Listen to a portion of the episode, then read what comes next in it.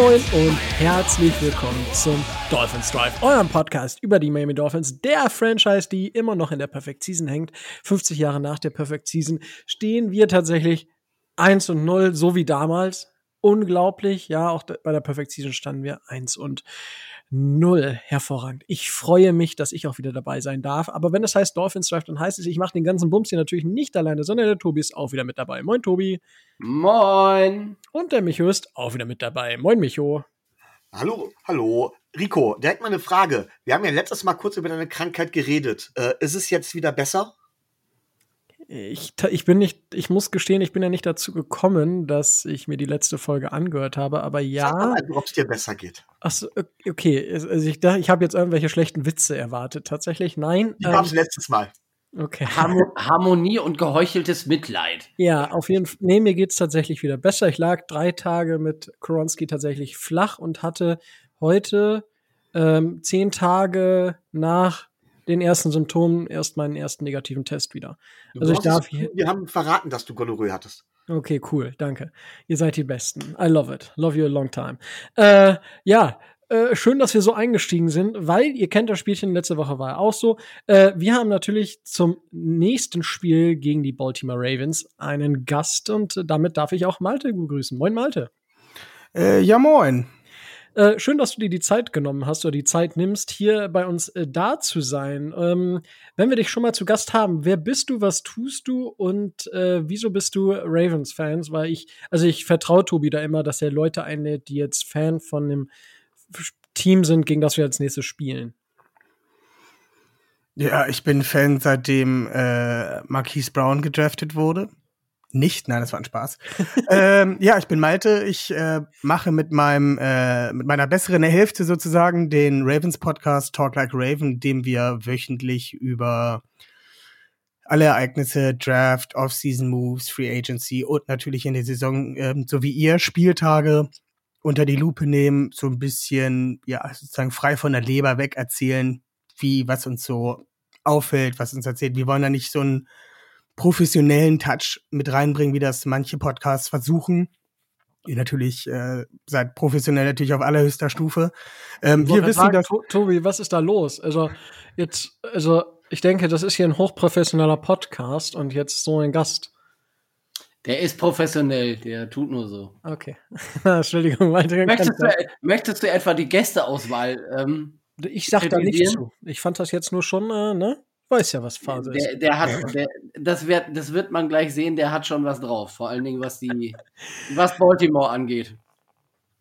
Entschuldigung, Malte. Ich versuche mal einfach wieder einzusteigen. Du kannst es ja später rausschneiden. oh Gott. Ähm, jetzt muss ich nur den Faden wiederfinden. Ach ja, äh, wir sagen halt selber, dass wir nicht die ähm, Alleskönner und wissen natürlich nicht, wie die Coaches und äh, Coordinator ihre Teams zu führen haben. Von daher erlauben wir uns da in der Regel keine großen Urteile dazu, ähm, sondern reden halt wirklich so, wie unser Gefühl, unser unsere Meinung zu dem, zu dem Spiel halt ist, ohne da halt groß in äh, Kritik zu gehen und sagen, oh ja, da müsste man jetzt unbedingt Cover 12 sich drüber spielen und den Linebacker blitzen lassen, weil dann hat Tour nämlich Probleme. Sowas machen wir halt nicht. Also wir gehen da nicht so tief in die Materie und reden halt mehr ums Große und Ganze. Äh, wie bin ich zu den Ravens gekommen? Ich habe vor ein paar Monden angefangen, in Deutschland Football zu gucken. Auch durch Zufall. Fand ich ganz cool und habe mir dann irgendwann mal äh, Madden gekauft weil dachte mir, Football ist ja cool, kannst ja auch zu Hause, wenn du äh, vor der Playsee sitzt, spielen. Und äh, dann hieß es halt, okay, welches Team nimmst du? Dann bin ich halt so die Teams alle durchgegangen und dann ja, Miami, hm, Delfine, hm. Äh, und bin dann bei Baltimore gelandet und weil ja mein großer Lieblingsfilm Das Schweigende Lämmer ist und Hannibal Lecter aus Baltimore kommt, dachte ich mir, geil, MC Baltimore Ravens. Und so bin ich da gelandet tatsächlich. So und dumm wie es klingt, so war's. Warst auch so ein bisschen enttäuscht, dass es nicht die äh, Baltimore äh, Cannibals waren? Kann ich schon verstehen. Ah, Raben sind schon in Ordnung. Außerdem mag ich die Farbe lila ganz gerne. Das hat sich ganz gut gepasst dann. Ja, cool. Finde ich äh, tatsächlich, eure, doch, lila ist immer schon eine schöne Farbe. Gut. Nico, vielleicht, vielleicht zur Erklärung: Das Schweigen der Lämmer war ein Film aus den 90ern. Wir wissen ja, dass du nicht so Film affin bist. Äh, dort hat jemand namens Anthony Hopkins mitgespielt. Ich Kannst dir weiß, jetzt so auf. Ich muss mich hier zusammenreißen, nicht loszuladen. Die Hannibal Lecter-Filme habe ich tatsächlich alle öfter gesehen. Und ähm, doch, Schweigen der Lämmer finde ich tatsächlich auch sehr, sehr gut. Und ich mag Anthony Hopkins einfach als Schauspieler auch. In der Rolle ist er noch besser. Auch das, also muss man einfach sagen. Aber ja, Micho, einer der Filme, die ich tatsächlich kenne. Aber danke, dass du hier gleich eingesprungen bist, um mir das zu erklären. Das finde ich. Gern, du kennst mich doch. Ja, immer hilfsbereit. Berufskrankheit. Ja, ja. Sehr Hitman. Hervorragend. Nee, cool. Äh, ja, Malte, danke für die äh, deine kurze Vorstellung. Ähm, Tobi war ja auch bei euch zu Gast, wenn ich das richtig gehört habe. Das muss ich mir noch reinziehen. Den Link dazu findet ihr in den Show Notes, genauso wie die, gut, dann seid ihr gleich auf der Seite von den Jungs. Lasst ein Follow da, ähm, weil Caring is Sharing, so ungefähr. Und äh, die machen auch gute Sachen. Genau, und wenn ihr den Podcast auch nicht hört, gebt trotzdem fünf Sterne bei Spotify und schreibt eine gute Bewertung bei äh, Apple Podcast. Apple Podcast, weil das hilft uns allen. Macht, macht ihr auch äh, YouTube? Nee, nee. Okay. Nee. Okay, sonst hätte ich gesagt, dass da auch Daumen hoch immer ist ganz wichtig. Ähm, aber sonst, wo seid ihr sonst noch? Also, wo soll ich euch noch reinfolgen? Überall, wo es Podcasts gibt. Okay, cool. Bei den gängigen, sage ich mal. Ich weiß es nicht, da gibt's bestimmt auch noch äh, Podirissimo und Poditralala, äh, aber da sind wir dann höchstwahrscheinlich nicht. Aber einen gängigen Google Podcast, Apple Podcast und sowas. Sehr schön. Ihr wisst da draußen, was ihr zu tun habt. Ähm, weil man kann sich auch mal über andere Teams informieren. Hervorragend, ja. Äh, von Malte werden wir dann später noch ein paar Sachen hören. Tobias, die News. Ähm, wir haben kurz darüber gesprochen, wie wir es ja immer tun vorher. Mm, Es gibt eigentlich nur die News, dass unsere Offensive Tackle so ein bisschen angeschlagen sind, wobei ich bei Taron Armstead davon ausgehe, dass er diese Saison nicht einmal trainieren wird, sondern nu- nur spielt. Ähm, er ist äh, Stand Donnerstag ist er wieder ins Training eingestiegen und trainiert auch wieder. Also er hatte nur einen Veteran Rest Day, er hat so ein paar Problemchen, aber er trainiert wieder. Hervorragend. Das heißt, es ist eigentlich nur Austin Jackson der Offensive Line. Und das hat dazu geführt, dass wir wen genau verpflichtet haben. Wir haben uns äh, nach äh, Aussage seines Agenten Brandon Shell in, äh, ins, ins Practice Squad geholt. Dieser ähm, Brandon äh, Shell hat die ersten vier Jahre seines NFL-Lebens äh, bei den New York Jets verbracht und die letzten zwei Jahre ähm, in Seattle bei den Seahawks Right Tackle gespielt. Da ist er der Veteran Right Tackle Move, den ich natürlich in weiser Voraussicht vor Monaten schon angekündigt habe. Also ähm, der gute Brandon Shell hat äh, 70 Spiele in der NFL gemacht. Ähm, letztes Jahr ähm, 10, für, äh, 10 für Seattle äh, gestartet. Er ist auf jeden Fall eine solide Bank. Liegt bei den PFF-Ratings, das sagt jetzt nicht, äh, nicht so viel, aber liegt so bei 67, 68 so ungefähr ist das die Kragenweite, die Michael Dieter letztes Jahr hatte. Also da nichts Tolles, aber auch nicht wirklich schlecht. Schon Okay. ganz okay. Ja, also insgesamt ist jetzt nicht der, der schlechteste, aber es ist jetzt auch keiner, wo ich jetzt erstmal jubel und sage geil, weil ich sag mal, die Line der Jets von 2016 bis 2019 und die der Seahawks 2020 und 2021 war jetzt nicht von Qualität geprägt. Dementsprechend, ähm, ja, aber wir kommen ja gleich noch zur Review des Spiels gegen die Patriots. Da bin ich tatsächlich gerade so ein bisschen, hm, ich hoffe, dass Austin Jackson spielen kann. Ich glaube, Sachen, auch Sätze, die ich nie gedacht hätte, die ich mal sagen werde. Ähm, Micho, möchtest du noch was zum Move von Brandon Shell bei uns in das Du- Practice Squad sagen? Du hast mir fast alle Worte aus dem Mund genommen, außer dass ich sage, ähm, auch mit der Verpflichtung eines äh, erfahrenen Spielers, und man merkt daran, dass erfahren nicht unbedingt was über die Qualität aussagt, ähm, bleibt die O-Line eigentlich mit unser schwächstes Mannschaftsteil, zumindest nach meinen Augen. Und ähm, das nächste Problem ist gerade bezüglich Terran Armstead, ähm, sieht man dann vielleicht sogar, was halt die Schwierigkeit ist, wenn man halt, wenn man verletzungsanfällige Spieler holt. Und Terran Armstead, das wissen wir alle, hat seine Verletzungssorgen. Ähm, jetzt ist, jetzt ist äh, Schall nicht unbedingt der, der Direktersatz für Armstead, aber das spielt halt alles so miteinander rein.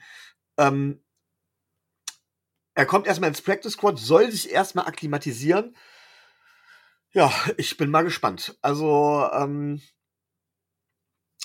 ich denke, dass er trotzdem, und das ist schon das Bittere, dass er trotzdem irgendwann zumindest in den, in den Roster kommen wird. Und zwar nicht aufgrund Verletzungssorgen, sondern aufgrund von Leistung. Okay, das ja, würde ich anders sehen. Aber dazu kommen wir noch. Ich bin wirklich gespannt auf die Review von euren Seiten auch zum Spiel gegen die Patriots. So, das war eigentlich so die einzige Dolphins-related News, Tobi. Du möchtest vielleicht noch deinem Idol ähm, ähm, Dan Marino huldigen, weil der hatte gestern Geburtstag oder wie war das?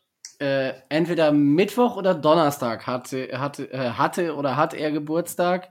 Ähm, wird 61 und äh, naja, darüber, ob er nur jetzt der beste Spieler ist, der je das Miami Dolphins Trikot getragen hat, ich glaube, da müssen wir nicht äh, drüber reden. Ja, auch darüber kann Und irgendwann, irgendwann kommt er bei uns in den Podcast. Ich, I love, I love the, the spirit for it. Ähm, ja, ich liebe es, wie du dafür brennst. Aber ja, ja, das waren dann die News zu den Miami Dolphins. Micho, möchtest du mit dem Roundup weitermachen?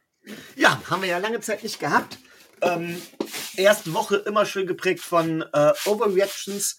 Ähm, es gab aber so einige ganz, ganz interessante Dinge. Und ich würde gern anfangen mit der mit einer Sache, die sogar Dolphins-related sein könnte.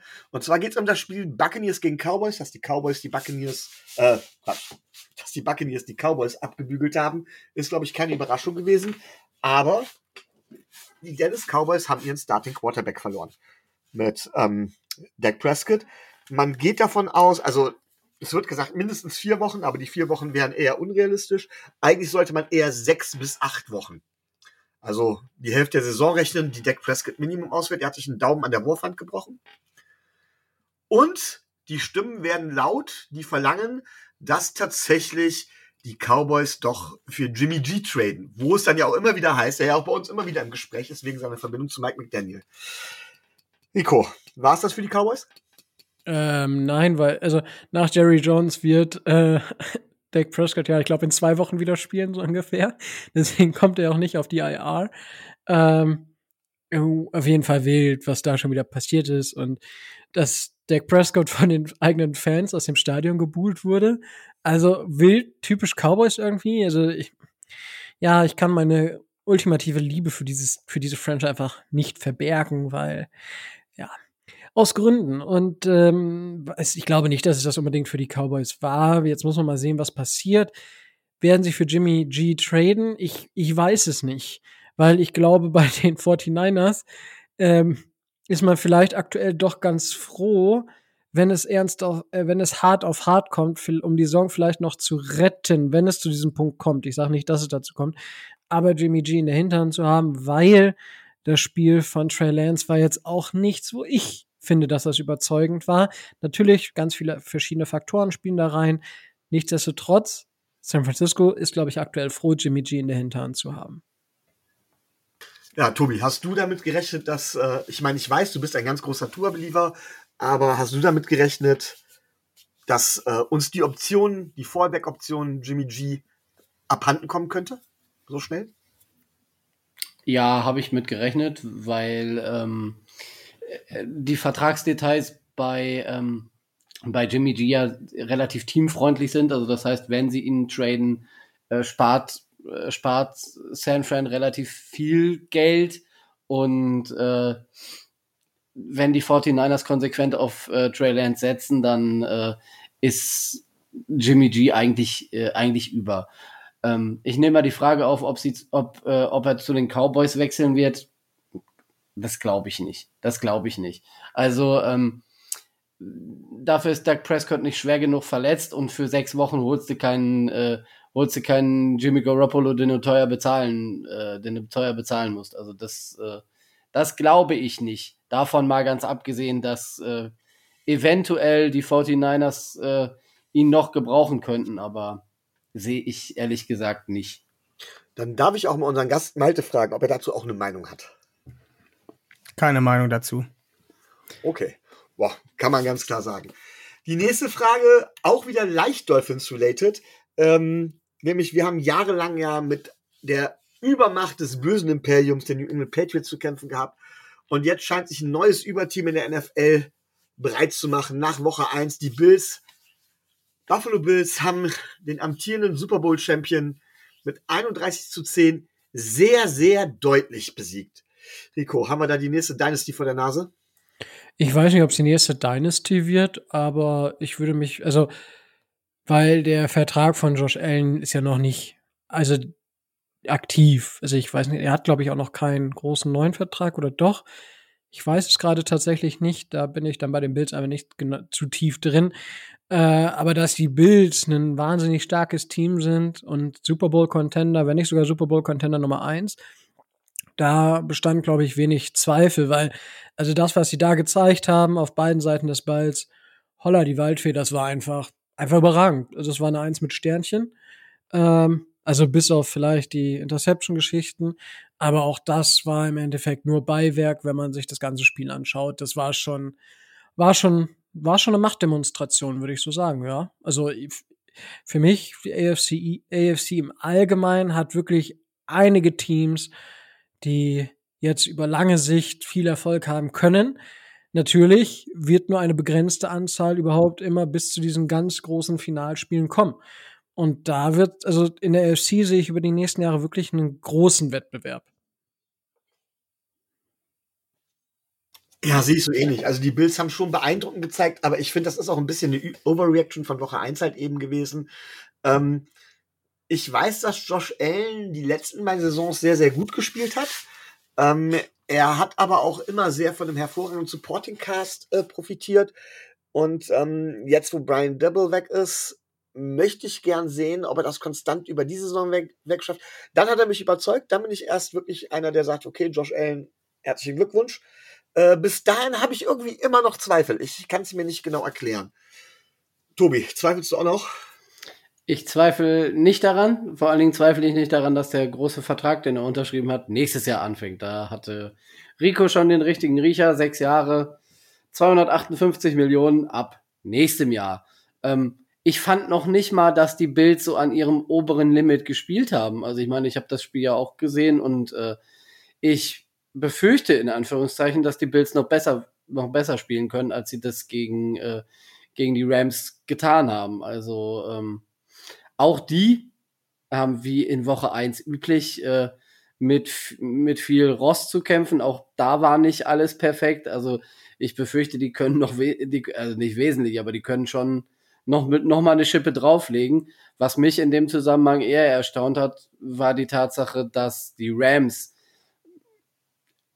von der Qualität her relativ stark nachgelassen haben. Das auf jeden Fall. Sei es äh, Herr Noteboom in der O-Line, der ähm, Andrew Whitworth nicht im Ansatz ersetzen kann ähm, und so weiter und so weiter. Also da fehlt dann doch äh, noch noch oder da fehlt wieder einiges. Und bei den Rams bin ich gespannt, ähm, wo sie das hinbringt.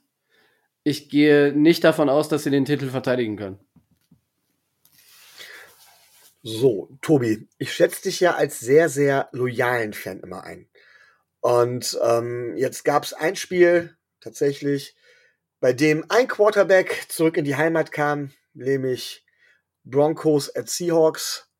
Russell Wilson ist mit seinem neuen Team zurückbekommen, hat 16 zu 17 verloren. Man kann sich mit Sicherheit über vieles streiten.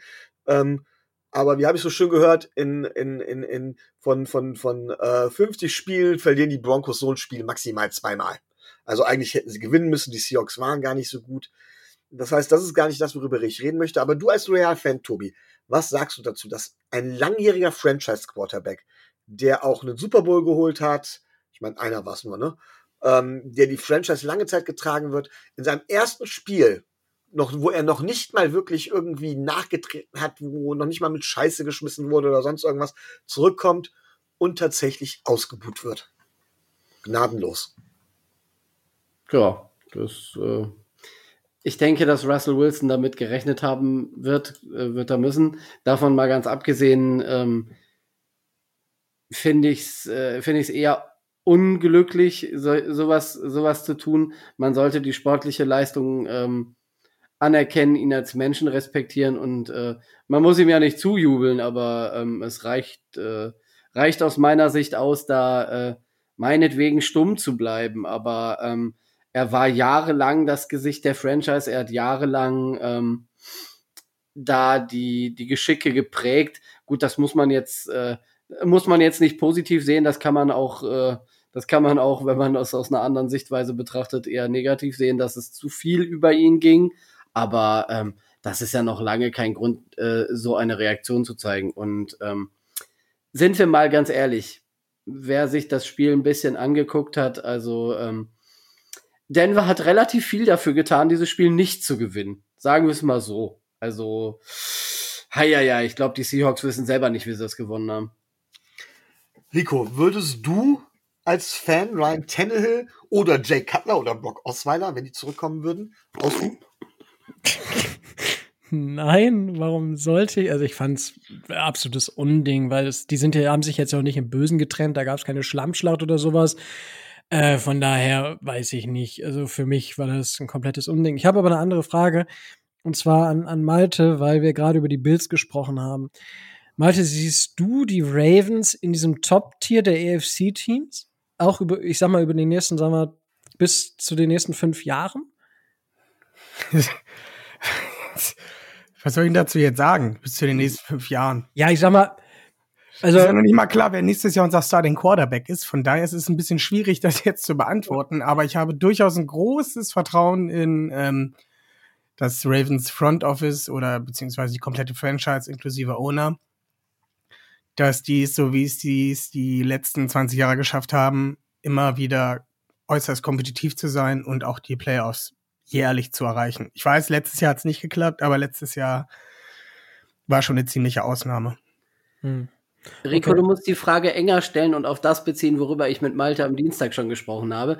Was tut er, wenn er nächst, wenn äh, Lamar Jackson nächstes Jahr als neuer Starting Quarterback der Miami Dolphins nach Baltimore, äh, nach Baltimore kommt oder in Miami gegen Baltimore spielt. Weil das wird ja passieren, haben wir ja gehört. Oh, okay. Dann nehmen wir halt Bryce Young. Ich war gerade, wo ist das Problem? Gut.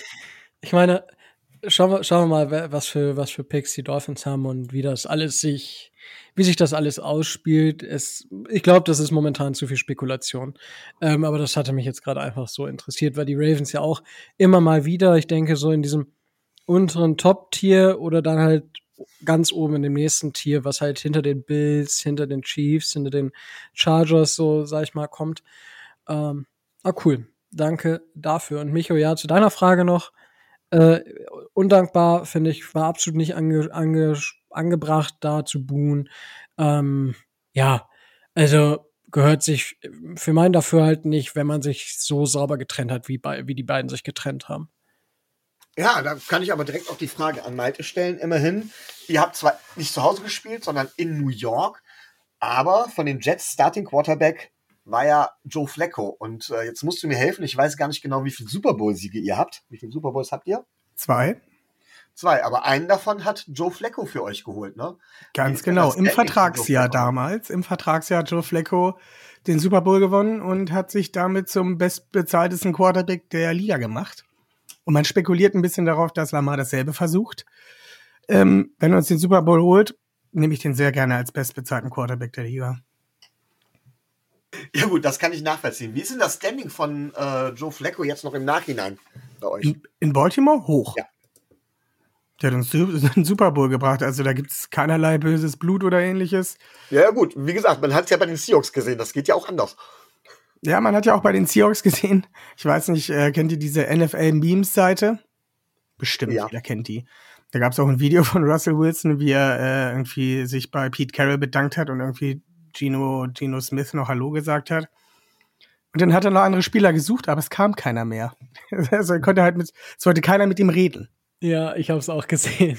Das war so ein bisschen weird, aber ja, keine Ahnung. Ich, ich, ich weiß nicht, wie das normalerweise da nach ich finde, das sieht nach, wenn, wenn das Spiel vorbei ist, immer super gescriptet aus. Da kommen halt dann irgendwelche Officers, be begleiten die Leute zum anderen Headcoach oder zum anderen Quarterback und dann laufen die mal weg. So irgendwie, keine Ahnung. Ich finde das immer ein bisschen weird, aber ja. es sah noch weirder aus als sowieso schon, aber das passt vielleicht auch ein bisschen zu Russell Wilson. Es gibt natürlich jetzt noch jede Menge Storylines, über die man nach dem ersten Tag reden kann, aber wir sind ein Dolphins-Podcast. Ansonsten sind wir jetzt zwei Stunden mit Roundup beschäftigt.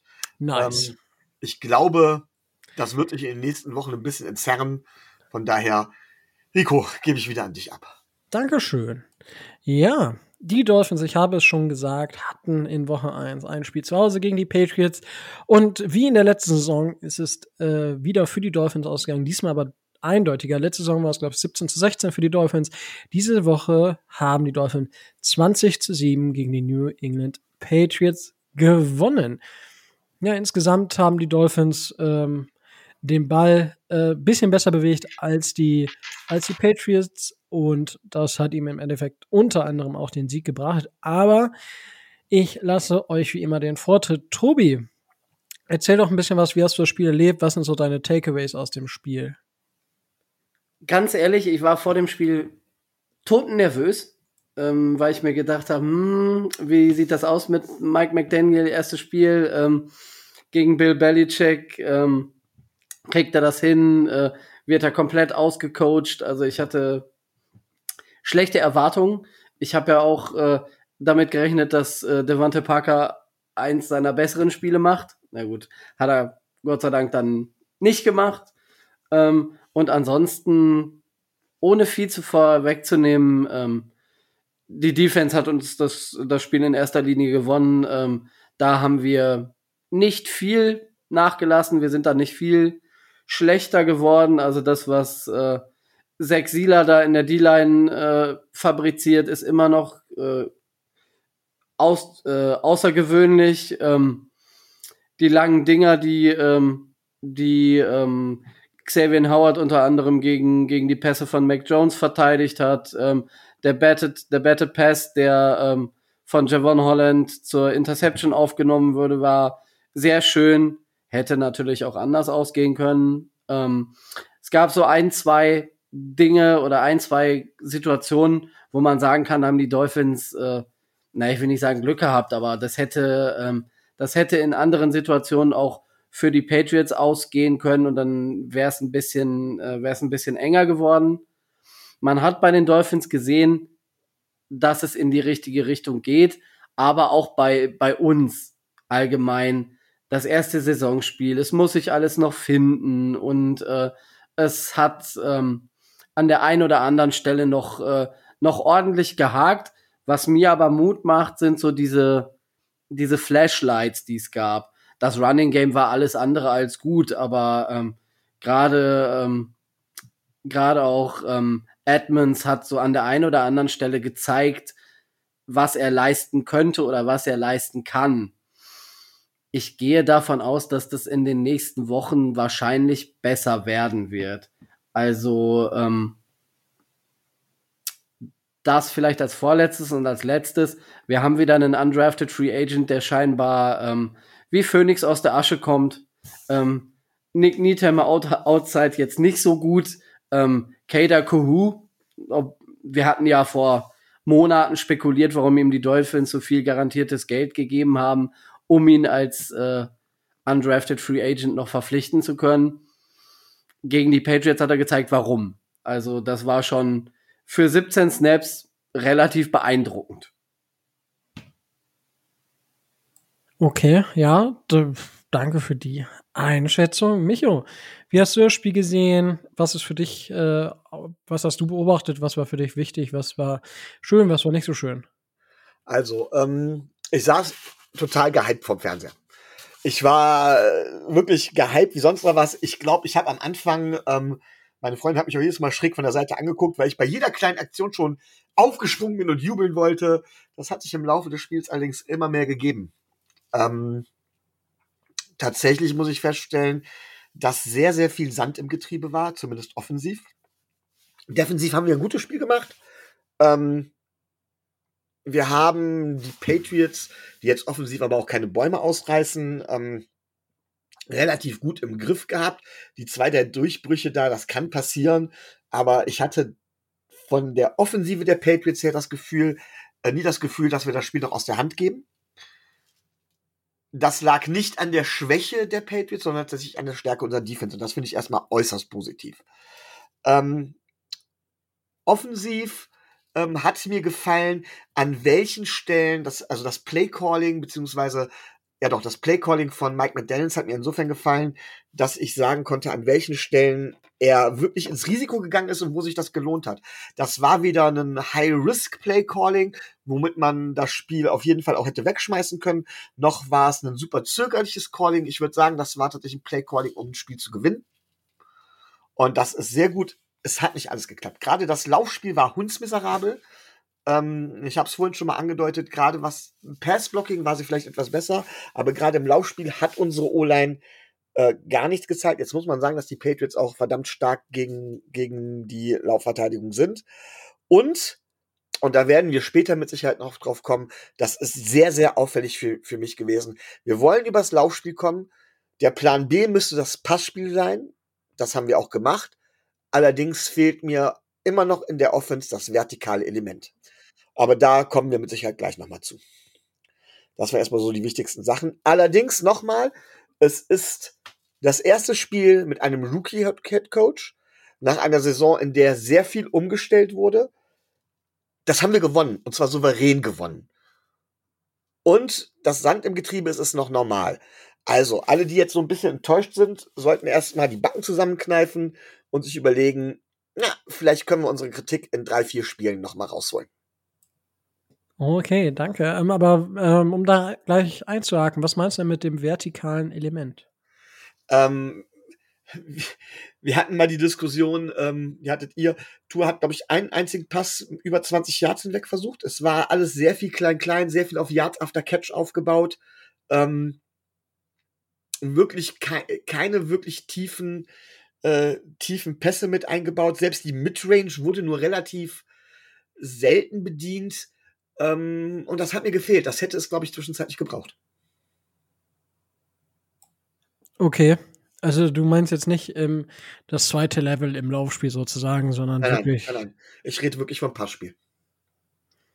Okay, das war doch schon mal sehr, sehr gut. Ähm, ja, also ihr habt natürlich viel vorweggenommen, das, was mir, ich muss mich jetzt so ein bisschen mal zusammenreißen, dass ich jetzt nicht auf das, äh, auf mein Thema, was ich ja so ein bisschen schon vorher angerissen habe, ähm, darauf zu sprechen komme. Insgesamt haben wir die Spieler, die wir haben, gut eingesetzt. Die O-Line war deutlich stabiler, als sie es das letzte Jahr war.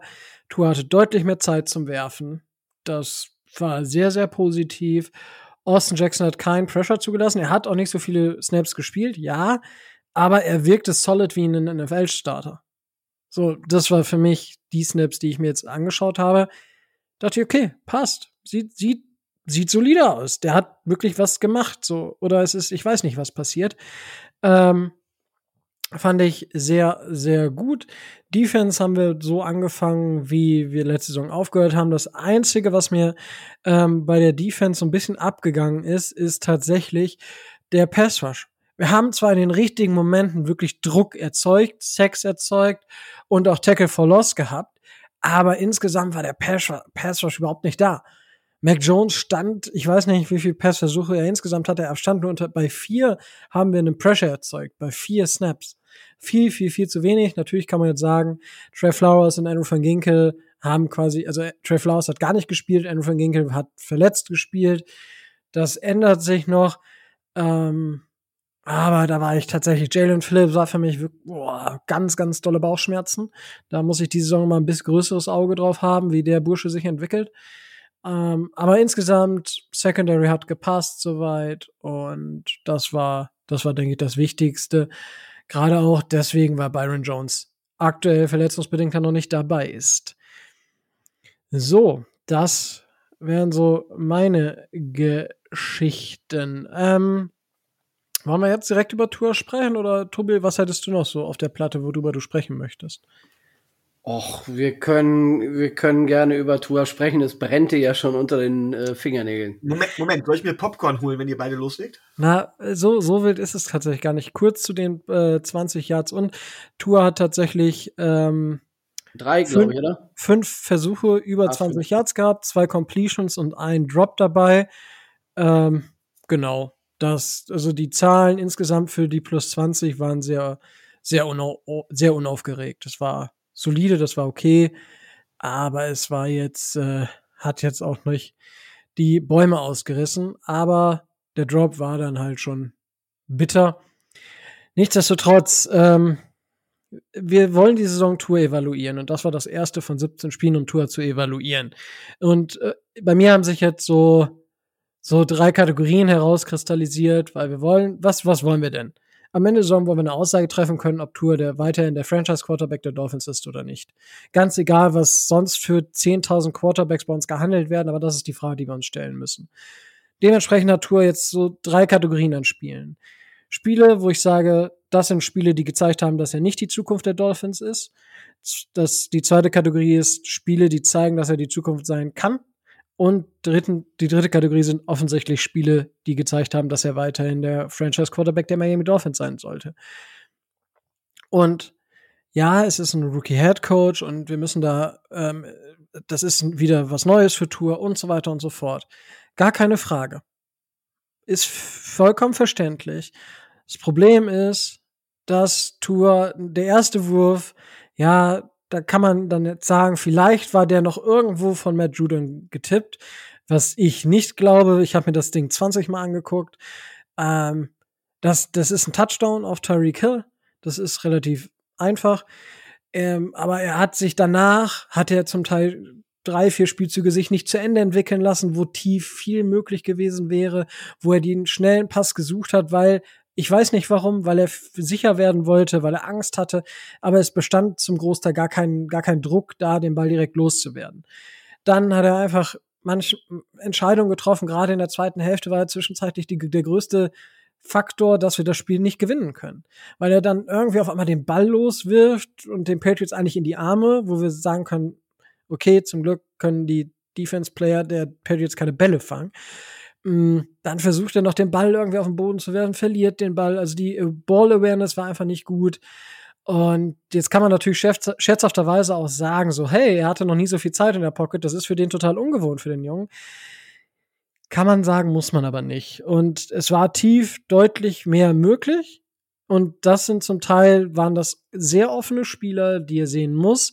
Und dann hat er sich jetzt heute noch auf der Presse, also wir haben Donnerstag, der ist ja auf Pressekonferenz noch hingestellt und gesagt, ja, er kann ja auch nur auf Spieler werfen, die er sieht. So, okay, jetzt sieht, also haben, ist, ist Tour jetzt noch zu klein, dass er über gewisse Sachen nicht drüber gucken kann? So, also, bisschen abstrus, also ein bisschen wild, die Aussage von ihm selber. Und das ist halt, insgesamt war das für mich zu wenig, weil es, er hat viel zu viele Chancen liegen gelassen und hat in der zweiten Halbzeit zu zu vogelwild gespielt. Das war keine Weiterentwicklung im Vergleich zur letzten Saison. Und das, obwohl er deutlich besseres Personal hat. Und dementsprechend ist das für mich ein Spiel, was eindeutig in die Kategorie fällt, wenn er jetzt weiter so spielt. Ähm, ja, ist, das war ein Spiel, was, was die Zukunft nicht in Miami sieht, meiner Meinung nach. Und da kann man gerne gegen argumentieren. Ich höre mir das gerne an. Insgesamt gibt es für mich aber wenig, wo ich sage, okay, das muss geändert, äh, beziehungsweise das war so, so gut. Er hatte diesen genialen Pass auf Jalen Waddle, der perfekt geworfen war, der perfekt in Stride, perfekt die Safeties so gestellt hat, dass Waddle durchlaufen konnte für Touchdown. Ja, er hatte da das eine Highlight, ein, zwei Sachen auch, also wo er genau die richtigen Bälle geworfen hat, aber insgesamt war das einfach zu wenig für einen Franchise Quarterback der Miami Dolphins. So. Das war kurz meine Ausführungen zu Tour. Ähm, Tobi, du kannst gerne dazu etwas erwidern, wenn du denn möchtest. Ja, ich glaube, ich glaube, meine Kritik an deiner Aussage oft in den Social Media Kanälen ist etwas äh, undeutlich gewesen und äh, ich habe ja nicht gesagt, dass, äh, dass Tua ein gutes Spiel gemacht hat. Das kann man tatsächlich nicht sagen. Ähm, wie gesagt, die eine Interception klaut Tyreek Hill, dem Defender der äh, Patriots, aus den, äh, aus den Fingern und die zweite muss der Verteidiger der Patriots fangen. Diese ganzen Sachen, auch die Tatsache, dass es äh, gegen Ende des vierten Quarters eventuell ein Intentional Grounding war, dass er den Ball weggeschmissen hat und zum glücklicherweise schon mit dem Knie auf dem Boden war. Ähm, das alles taucht in dem Statistikzettel nicht auf. Und wenn wir nach 17 Spielen am Ende der, am Ende der Regular Season Tour evaluieren, dann wird sich niemand an dieses Spiel erinnern, wenn's äh, wenn's hart auf hart kommt.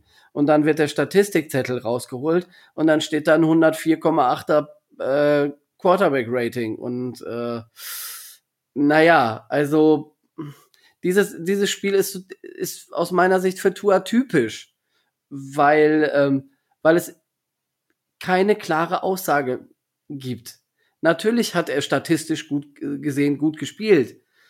Äh, und natürlich kann man jetzt sagen, ja, er steht als erster, äh, als erster, zwar nicht als einziger, aber als erster äh, Quarterback seit, äh, seit John Elway 4-0 als Rookie Quarterback gegen, äh, gegen Bill Belichick. Ja, er steht 4-0 gegen die Patriots. Er hat so und so viele Spiele äh, gewonnen und er macht keine Fehler. Ja, das ist statistisch gesehen richtig, aber auf dem Platz ist ja eine andere Geschichte.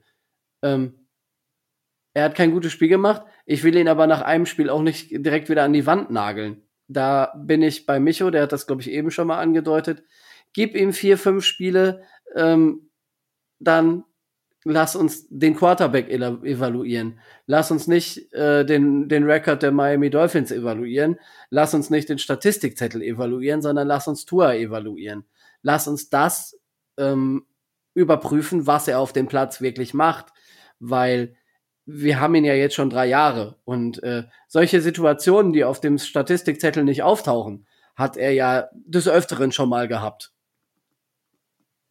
Ja gut, ich hoffe nicht, dass wir irgendwen nur anhand eines Statsheets äh, evaluieren, aber gut.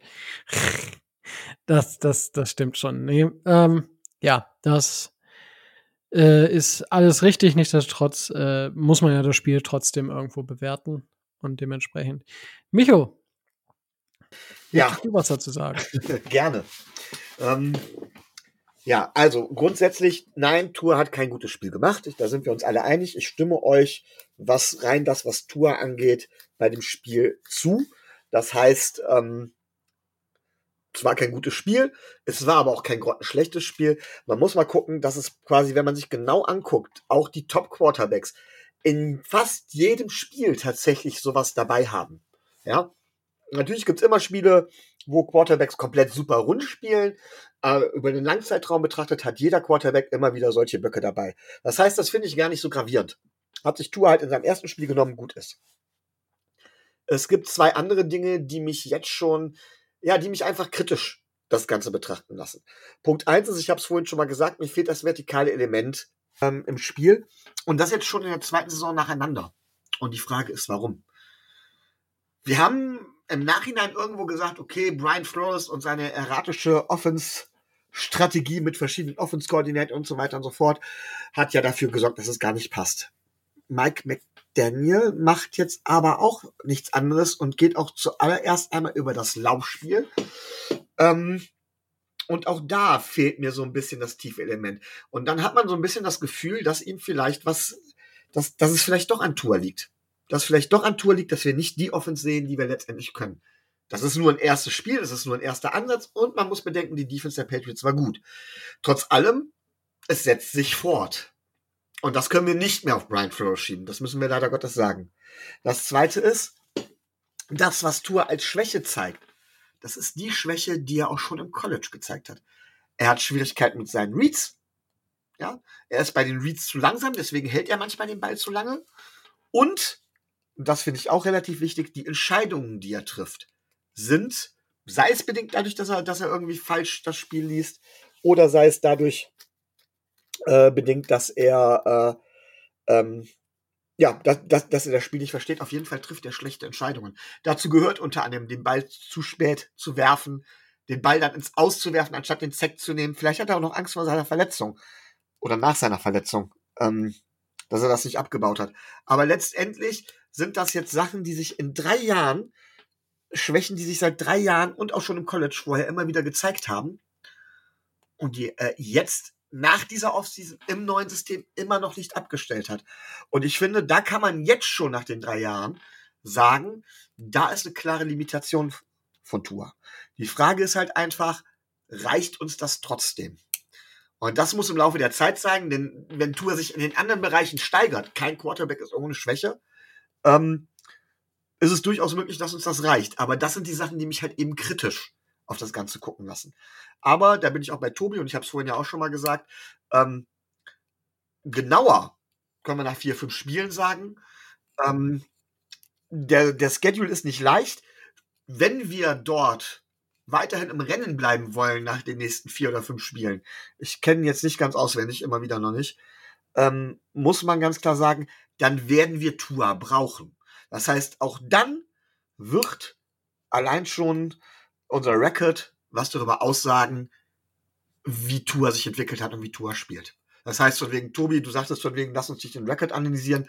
Der Record gehört definitiv mit dazu. Das äh, stimmt wohl.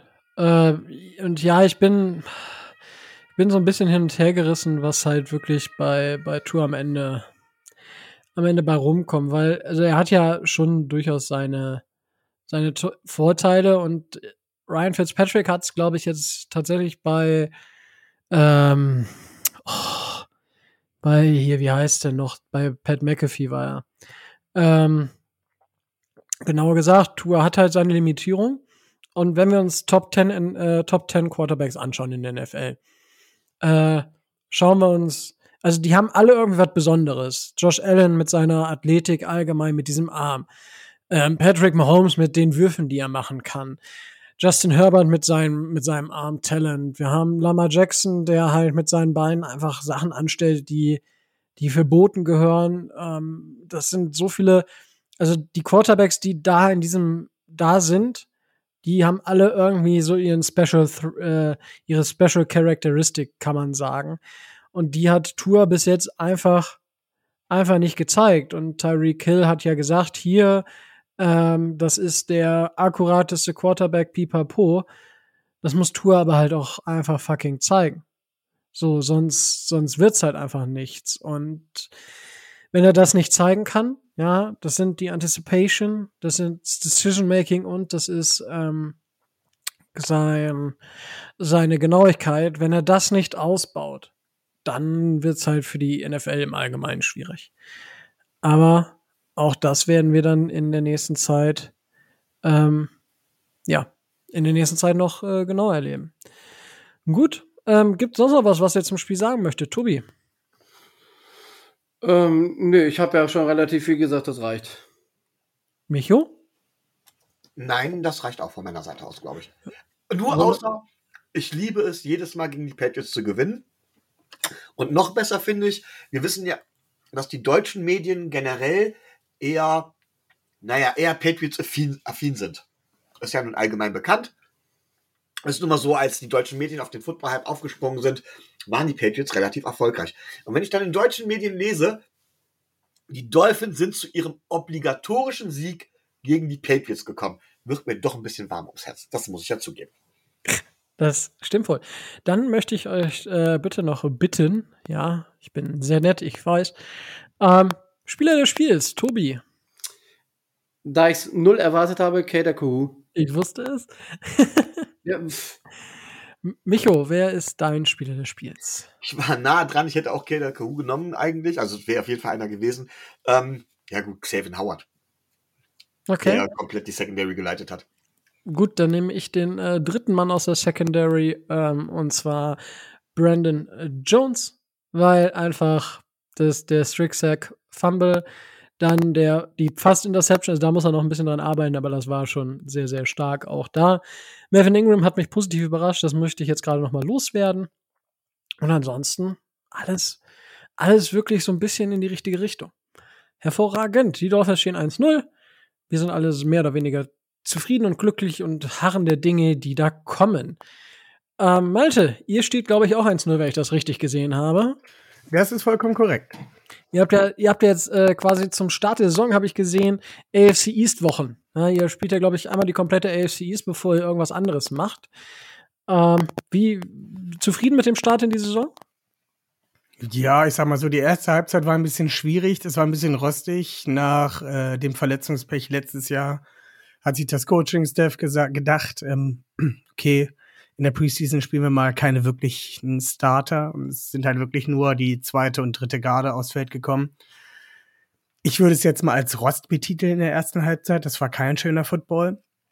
Von der Offense zumindest. Die Defense hat halt wunderbar gehalten. Wir haben zwar einige Passing Yards zugelassen, aber wenn es halt drauf ankam, ähm, haben sie gehalten und haben am Ende einen Touchdown in der Garbage, Garbage, Garbage Time zugelassen. Und ähm, ja, von der zweiten Halbzeit her bin ich sehr zufrieden. Da hat Lamar Jackson wieder gezeigt, was er mit dem Arm kann. Und ja, bin ich sehr zufrieden. Das klingt doch schon mal hervorragend. Was erwartest du denn von den Ravens ähm, jetzt im zweiten Spiel der Saison? Und gibt es bei den Ravens allgemein Änderungen irgendwie im Spielstil oder in, im großen und ganzen Bild, sage ich, ohne jetzt direkt auf einzelne Spielernuancen einzugehen? Schwierig zu sagen. Wir haben noch nicht viel gesehen. Ich würde auch sagen, dass die Jets nicht viele, ähm, nicht so viel Gegenwehr gezeigt haben im Großen und Ganzen. Das Laufspiel hat nicht gut funktioniert. Äh, Pass, sowie Passblocking hat wunderbar funktioniert. Ähm, ist schwierig zu sagen. Wir haben einen neuen Defense Coordinator.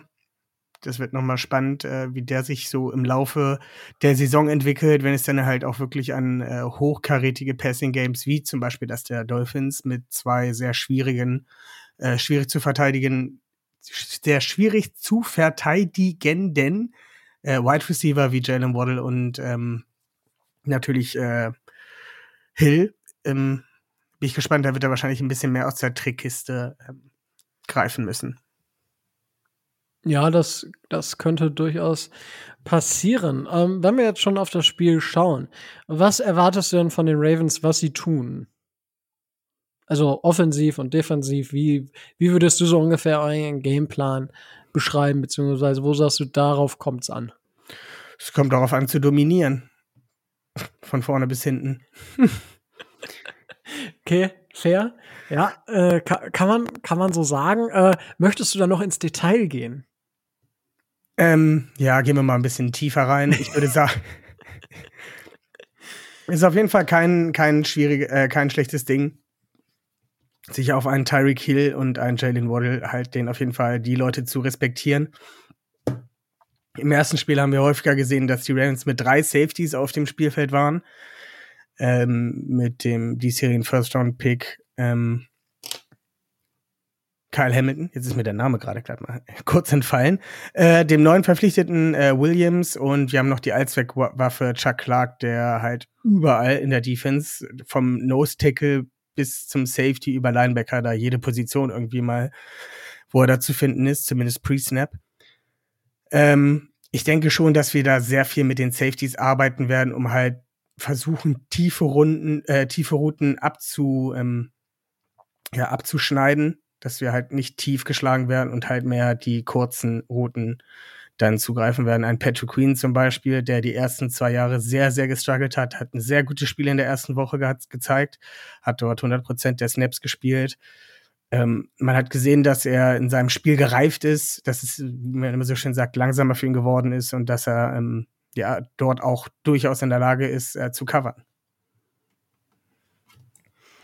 Ja, McQueen, der, der war auch damals relativ hoch gedraftet worden, wenn ich das. Erste Runde. Ja, ich wusste es doch.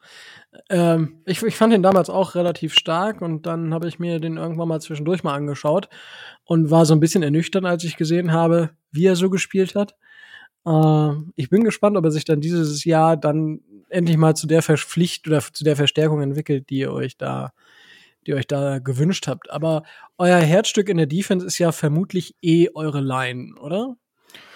Ich würde sagen, die Secondary und die Line habe ich vor der Saison, dachte ich mir, okay, die wird solide. Aber die hat in Woche 1 mal so richtig abge, abgeliefert und auch tatsächlich die Spieler, von denen ich es halt nicht so unbedingt erwartet hätte. Okay, das ist äh, das hört mich, äh, freut mich erstmal nicht so zu hören. Wenn es dann gegen uns anders aussieht, danach wieder besser, ist das für mich vollkommen akzeptabel.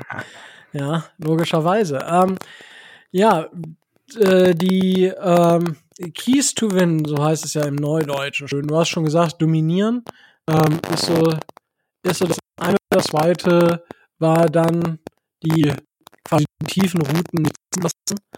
Und äh, gibt es da was Drittes, wo du sagen würdest, das müssen die, ähm, das müssen die Ravens tun, um als Sieger vom Feld zu gehen? Tour unter Druck bringen. Fair, ja. Ich hätte, ich hätte auch als Antwort mehr Punkte als die Dolphins machen akzeptiert. yes. Das gehört natürlich in, aller, in allererster Linie immer dazu. Aber ich denke mal, der Key, Key, der Key, abgesehen davon, ist es wirklich, äh, Tour unter Druck zu bringen, weil wenn der Junge Zeit hat, dann kann er seine akkuraten Pässe rausholen. Und ähm, ja, mit Waddle und Hill hast du halt Receiver, die halt auch nach dem Catch natürlich was anrichten können. Sprich, also so viel Druck wie möglich draufbringen und äh, hoffen, dass er gar nicht viel Zeit hat, äh, den Ball halt einigermaßen tief zu werfen. Schauen wir mal. Ähm, Tobi. Ja, bitte. okay, ich äh, war gerade kurz irritiert. Ähm, hast du Fragen an unseren Gast oder möchtest du irgendetwas selber schon sagen? Ansonsten würde ich Micho noch fragen, ob er Fragen hat, weil ich, wie gesagt, ich habe die Folge noch nicht gehört von deinem Gastauftritt, ähm, Talk Like a Raven. Ähm, dementsprechend wirst du vermutlich das meiste abgedeckt haben, oder? Äh, von, der, von der reinen Zeit her natürlich, aber äh, dadurch, dass ich das jetzt alles jetzt schon zum zweiten Mal höre, äh, habe ich natürlich wenig bis gar keine Fragen. Das äh, meinte ich nämlich. Micho. Ja gut, die, äh, die Frage, die natürlich über allem schwebt, äh, ist die Frage ähm, nach Lamar Jackson. Wie seht ihr die ganze Geschichte mit seiner Vertragsverlängerung oder seiner Nicht-Vertragsverlängerung? Relativ entspannt, würde ich sagen. Also ist natürlich, wäre natürlich.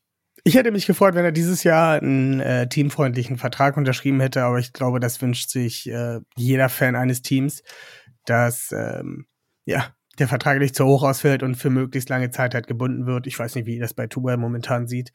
Ich würde mich halt freuen, wenn Jackson für die nächsten zehn Jahre bei den Ravens bleibt. Dann ist er Mitte 30 und dann wird er, denke ich mal, immer noch einigermaßen flotte Füße haben. Ähm, ja, es ist halt gerade so, wie es ist. Ähm, er hat jetzt die Fifth-Year-Option. Wir haben nächstes Jahr noch die Chance, ihm einen Franchise-Tag zu geben. Natürlich will er nie ein Spieler drunter spielen. Aber es würde uns halt noch mal ein zusätzliches Jahr geben, um halt einen neuen Vertrag mit ihm auszuhandeln. Und ich glaube auch, dass da Jackson sehr, sehr, sehr auf sich selber wettet. Und ich kann es auch irgendwie verstehen, wenn da ein Kyler Murray ist, der seit drei Jahren in der Liga ist und dann einen riesigen Vertrag bekommt, ohne, ähm, ohne mal ein Playoff-Spiel gewonnen zu haben oder halt auch nur in MVP-Konversation äh, zu kommen. Der Junge hat halt 2019 die beste Regular Season eines Quarterbacks gespielt, ist mit Tom Brady der einzige einstimmige MVP der Liga. Es wäre bei mir genauso. Wenn ich einiges vorzuweisen habe, warum sollte dann jemand mehr Geld verdienen als ich?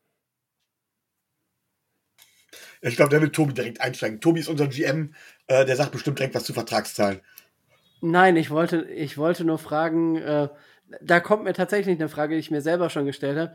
Ähm, wie weit oder wie gut bist du in, in so Cap, äh, Salary Cap Dingen und äh, diesen Tag-Geschichten? Ich will dich ja jetzt auch nicht schlecht aussehen lassen. Du, da kannst du mir sicherlich einiges beibringen. Äh, ich gucke dann immer gerne bei Twitter, wenn du dann stehst, gerade wieder 8 Millionen äh, Capspace freigemacht. Jetzt äh, kann sozusagen die nächste Verpflichtung kommen, dann bin ich immer gut, aber ich bin jetzt niemand, der jetzt ähm, die Verträge aller Spiele aufbröselt und sagt, jo, in zwei Jahren, wenn wir den dann cutten, dann können wir uns einen 58 Millionen jährlich äh, Quarterback ähm, sichern. Gut, äh, dann stelle ich die Frage besser nicht. Dann, werd, dann werden, wir das, werden wir das auf Twitter privat nochmal irgendwann durchgehen. Du meinst also, wenn wir jetzt Jackson so einen dicken Vertrag geben, können wir denn in nein, zwei nein, Jahren nein, immer noch gute Spieler ver äh, verpflichten? Das, darum geht es gar nicht. Mir geht es darum, ob du, äh, ob du damit rechnest, dass er einen äh, Exclusive Franchise Tag oder Non-Exclusive Franchise Tag bekommt. Ach so. so ist das nicht am Ende egal?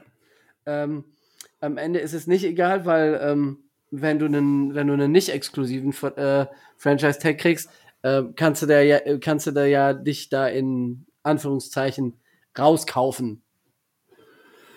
Na, da kannst du ja auch mit anderen Teams verhandeln. Und ähm, dann wäre es wahrscheinlich. First Round Picks. Ja, genau. Dann wäre es wahrscheinlicher, dass er äh, dann nicht mehr in Baltimore spielt. Du, aber ganz ehrlich, Ja. wenn ich zwei First-Round-Picks bekomme, damit kann ich mich ganz, ganz wahrscheinlich in die Top 5 vortraden. Das ist richtig. Und wenn die halt so verbissen sind und er partout halt einfach nicht bei den Ravens spielen möchte, das wäre äußerst schade. Aber wenn es nicht sein soll, soll es nicht sein. Das ist eine sehr gute Antwort auf meine Frage. Das hat mehr beantwortet, als ich, äh, als ich ursprünglich wissen wollte, aber hat es deutlich klarer gemacht. Dankeschön. Ja, gerne. Ich hätte allerdings noch eine zweite Frage. Und zwar liest man immer wieder über Diskussionen für euren OC. Äh, Ich vergesse immer den Namen. Mir leid. Greg Roman. Ja, genau. Er früher auch mit Colin Kaepernick zusammen bei den 49ers gearbeitet hat. Und bis ins Super Bowl gekommen ist. Da ist ihm schon vorgeworfen worden, dass er immer wieder Probleme hatte, dass er einen Gameplan hat, den man jetzt auch bei den Ravens hat, wobei er mit äh, Lamar Jackson da durchaus den besten Quarterback für überhaupt hat, äh, der, der für diesen, für diesen Gameplan passt. Dass er aber nicht in der Lage ist, tatsächlich ähm, dort Anpassungen vorzunehmen, wenn es nicht funktioniert. Bestes Beispiel ist ja das Spiel gegen uns in der letzten Saison gewesen. Ähm, dass er da Oh ja. einfach nicht mehr in der Lage ist, dann tatsächlich das Team vernünftig weiterzubringen. Wie seht ihr das? Ja, bin ich bei dir. Okay. Das heißt, Ja, ja, es ist- er ist bei euch auch so stark in der Kritik? Ja, der ist teilweise sehr, sehr stark in der Kritik. Und manchmal sitzt man halt vorm Fernseher und man fragt sich halt, Junge, das, hast jetzt schon zehnmal versucht, durch die Mitte zu laufen und es funktioniert nicht. Warum machst du es immer wieder? Die andere Sache ist, dass äh, Greg Roman über die vergangenen, also ich glaube, letztes Jahr war er jetzt nicht so groß, weil viele Verletzungen und anderer Quarterback, aber die ganzen Jahre davor bei den Ravens hat er immer eine Top 5 Offense gestellt. Ligaweit. Und wenn du jetzt halt in deinen Coaching-Staff guckst und sagst, okay, ich habe jetzt hier meinen Offense-Coordinator, der hat zwar manchmal Probleme bei Anpassungen, aber er gibt mir kontinuierlich eine Top 7, 8, 9, 10 Offense. Ich könnte jetzt Greg Roman rausschmeißen und sage, okay, ich suche mir jemand anders irgendwo. Der kommt in mein Team und kommt mit Lamar Jackson nicht klar, kommt vielleicht mit dem Wide Receiver nicht klar und will da alles umbauen. Diese Offense ist für Lamar Jackson konzipiert. Also, das ist nicht irgendwie meine Spieler alle drumherum, sondern es ist eigentlich eine Offense, die nur mit Lamar Jackson funktioniert. Ähm, und hole ich mir jetzt irgendeinen anderen Offensive Coordinator ins Boot, der damit nicht umgehen kann, der mir eventuell nur eine Top 20 ähm, Offense gibt über Jahre, weil er es vielleicht auch nicht so gut drauf hat. Um wieder zurückzukommen, ja, es ist schwierig und manchmal verstehe ich es auch nicht, was er macht, aber der Erfolg gibt ihm teilweise doch echt recht. Okay. Danke. Hervorragend. Ähm, Tobi, dann steigen wir doch mal von der Dolphins-Seite ein bisschen ein. Was sind denn so deine Keys to Win? Die, die Keys to Win ähm, fangen bei mir in erster Linie erstmal mit dem ersten Punkt historisch an. Ähm, ich habe das am, am Dienstag durch die, durch die Jungs von Talk Like a Raven, von dem äh, Ravens Podcast von Malte und Benno erfahren. Ähm, die Miami Dolphins haben, was mein Bauchgefühl immer schon wusste, ähm, in den letzten 25 Jahren in Baltimore teilweise übelst auf die Socken bekommen und teilweise schlimmste Ergebnisse eingefahren und jedes Mal, wenn die Baltimore Ravens auf dem Schedule äh, stehen, ähm, gucke ich erst Heim- oder Auswärtsspiel. Heimspiel, okay, geht einigermaßen noch. Ähm, Auswärtsspiel, oh Gott. Also ähm, teilweise übel. Ich glaube auch mal irgendwie in 48, 6 oder so. Also ganz, ganz, ganz finster. Key to Win. Ähm, gar nicht erst an so einen Scheiß denken. Einfach äh, vernünftig spielen. Das sollte, sollte allein auf Fanseite bleiben und äh, die Spieler nicht, äh, nicht belasten. In Baltimore ist schwierig zu gewinnen, das weiß man, aber ähm, fängt auch bei, naja, nee. Sonst muss ich hinterher wieder zahlen. Also, ähm, das einfach aus den Köpfen bekommen. Ähm, zweiter Key to Win hat, die, hat Miami die Blaupause im, im letzten Jahr geliefert. Ähm, Lamar Jackson kontrollieren. Also ähm, der kann uns sowohl mit dem, mit dem Arm als, äh, als auch mit den Füßen schlagen. Ähm, wenn man, wenn man das Ganze schafft einzudämmen und da ist unsere Defense zu in der Lage, dann gehe ich davon aus, dass man gute Chancen hat, zumindest äh, nicht viele Punkte zu kassieren.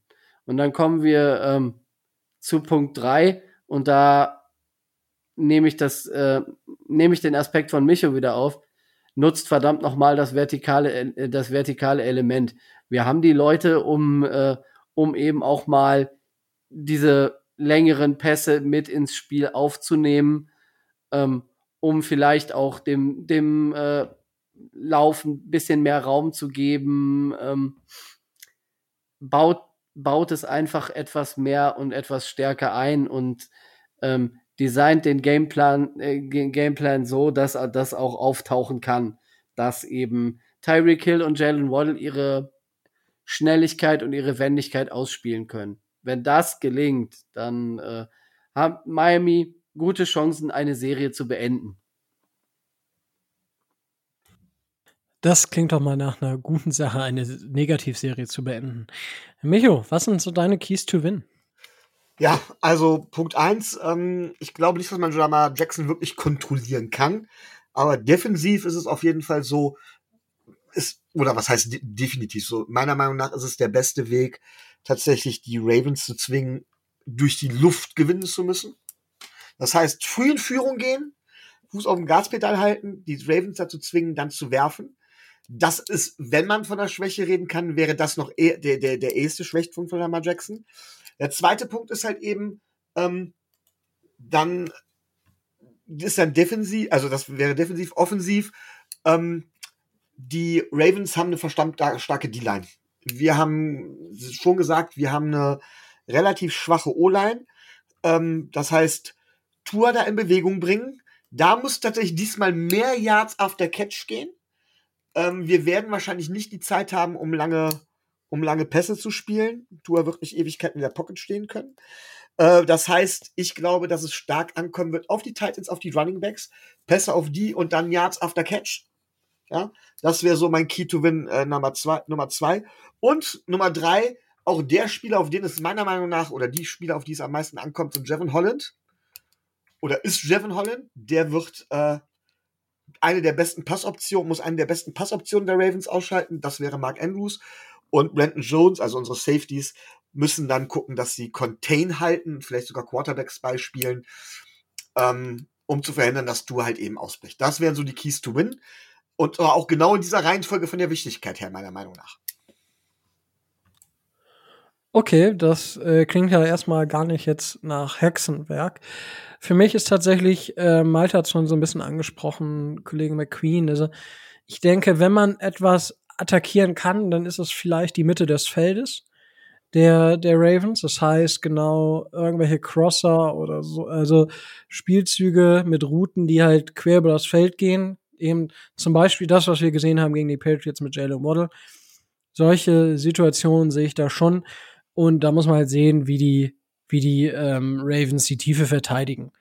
So, und ich hoffe, dass Tour ein bisschen solider spielt, beziehungsweise nicht ganz so fickrig ist und seinen Reads eher mal vertraut und nicht auf einem Read hängen bleibt. Ähm, da hängt eigentlich ganz schön, ganz schön viel von ab. Und in der Defense ist es einfach so spielen wie letzte Saison. So einfach Cover Zero und Attacke. Einfach wieder 20 Leute beim Snap an die Line stellen und gucken, was passiert. Wird natürlich nicht ganz so einfach, weil Byron Jones nicht dabei sein wird. So, wir haben gesehen, dass ähm, Nick Needham outside so ein bisschen, also nicht ganz die Stärke hat, die er im Slot hat. Das wird eventuell das ein oder andere Mal für die ähm, für die Situation der Wide Receiver für die Ravens angenehm sein schätze ich zumindest mal, weil wenn ich überlege, äh, Rashad Bateman wird vermutlich in, in ähm, netten Abend oder netten Nachmittag mit äh, Xavier Howard haben, aber Kollege Robinson und vor allem Kollege Duvernay, der ja ähm, ein sehr gutes Spiel hatte. Da bin ich gespannt, ob Needham mehr in den Slot rutscht und ob wir dann Keon Crossen mehr außen sehen oder ob Kader Kahoo mehr Spielzeit und vielleicht auch Outside etwas bekommt. Das, äh, das sind so Fragen, die ich, äh, die ich mir stelle. Und ähm, zum Thema äh, Duvernay, war der Ausbruch so zu erwarten, Malte? Weil für mich kam das überraschend, muss ich ehrlich sagen.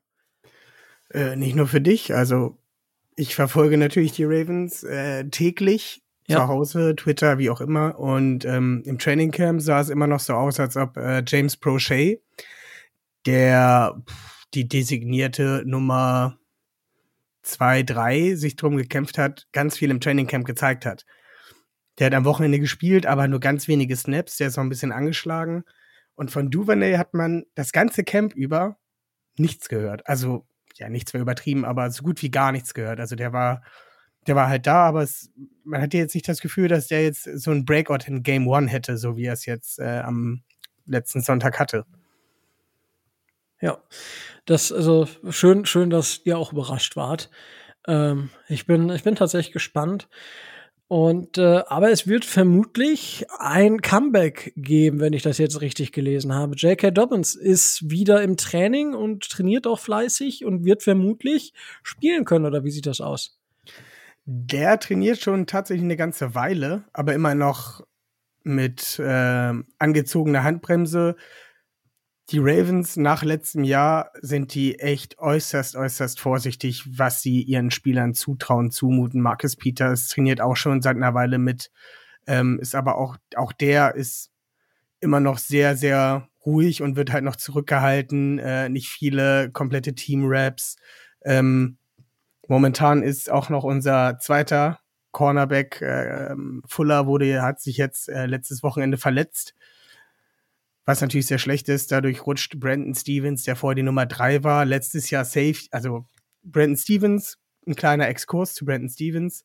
Ähm, der hat am College bei LSU als Running Back angefangen, ist dann zu SMU gegangen, hat dann dort das letzte Jahr Corner gespielt, wurde von den Ravens in der dritten Runde gedraftet, hat dann Safety gespielt und wurde dieses Jahr wieder zum Cornerback zurück degradiert oder wie man es auch immer nennen will zurück umgeschult und hat ganz viel Preseason-Snaps gesehen und ich war mir da ganz und gar nicht sicher, als er gespielt hat. Aber der hat jetzt letztes Wochenende echt, echt ein wirklich richtig gutes Spiel gemacht. Ähm, und der wird jetzt in die Nummer zwei raufrutschen. Aber der ist gerade momentan auch ein bisschen angeschlagen. Ich glaube nicht, dass er nicht spielen wird. Ähm, von daher ist der momentan die Nummer zwei. Ich denke, dass sie Marcus Peters dressen werden, dass sie ihn im Notfall reinwerfen können. Denke aber nicht, dass er starten wird. Dazu haben wir halt noch zwei Cornerbacks. Ähm, Secondary, also wie gesagt, Cornerback-Position ist, glaube ich, etwas, wo man äh, die Ravens momentan am besten angreifen kann. Aber das war gar die Frage nicht. Wir gingen um J.K. Dobbins. Ich bin so weit ausgewichen, es tut mir leid. Alles gut, voll geil, voll geil. Ähm, ich finde es sehr schön, weil ich glaube, auf Cornerback, das hieß ja unsere Receiver, da haben wir so zwei, drei, die doch was können. Finde ich ganz gut. Genau, aber J.K. Dobbins zurück, der ist jetzt wieder richtig ins volle Training eingestiegen, mit den Startern spielen. Also ich denke, der hat eine Chance zu spielen wäre natürlich eine super Verstärkung. Der hat sehr, sehr gute, sehr, sehr gute Sachen in seiner ersten Saison gezeigt. Und ähm, ja, ich hoffe, dass wir ihn das erste Mal die Saison jetzt sehen. Dann wird es natürlich halt noch mal schwieriger, ähm, das Laufspiel der Ravens zu verteidigen, wenn man dann einen guten Running Back, einen guten Running Quarterback hat und ähm, ja, gerade einen erstarkten Devin Duvernay aus dem letzten Spiel, der noch sozusagen auf seinem ähm, In-Team-Hype-Train reitet. Ja, Micho, ähm, braucht ihr denn überhaupt einen J.K. Dobbins? Ihr habt doch einen großartigen ehemaligen Dolphins Running Back und das meine ich noch nicht mal ironisch mit Kenyon Drake. Ähm, doch, brauchen wir. Das Ding ist, dass wir viel mit Run-Pass-Option spielen und dabei gehört die Kommunikation, die nonverbale Kommunikation zwischen Running Back und Quarterback unabdinglich dazu. Also da Lamar Jackson ist dafür bekannt, dass er den Ball unfassbar spät ähm, beim Running Back quasi aus den, aus den Armen wieder zurückzieht, um dann selber zu gehen. Und wenn du diese, diese Chemie nicht hast, weil du wenig Spielzeit im Trainingcamp hattest, dann wird das schwierig, diese Run-Pass-Options richtig durchzuziehen. Und das ist auch ein Grund, warum ein Gus Edwards zum Beispiel, der undrafted Free Agent war vor drei Jahren, in Baltimore komplett durchgestartet ist. Der hat, äh, der ist mit, der war undrafted Rookie, als Lamar Jackson in die Liga gekommen ist.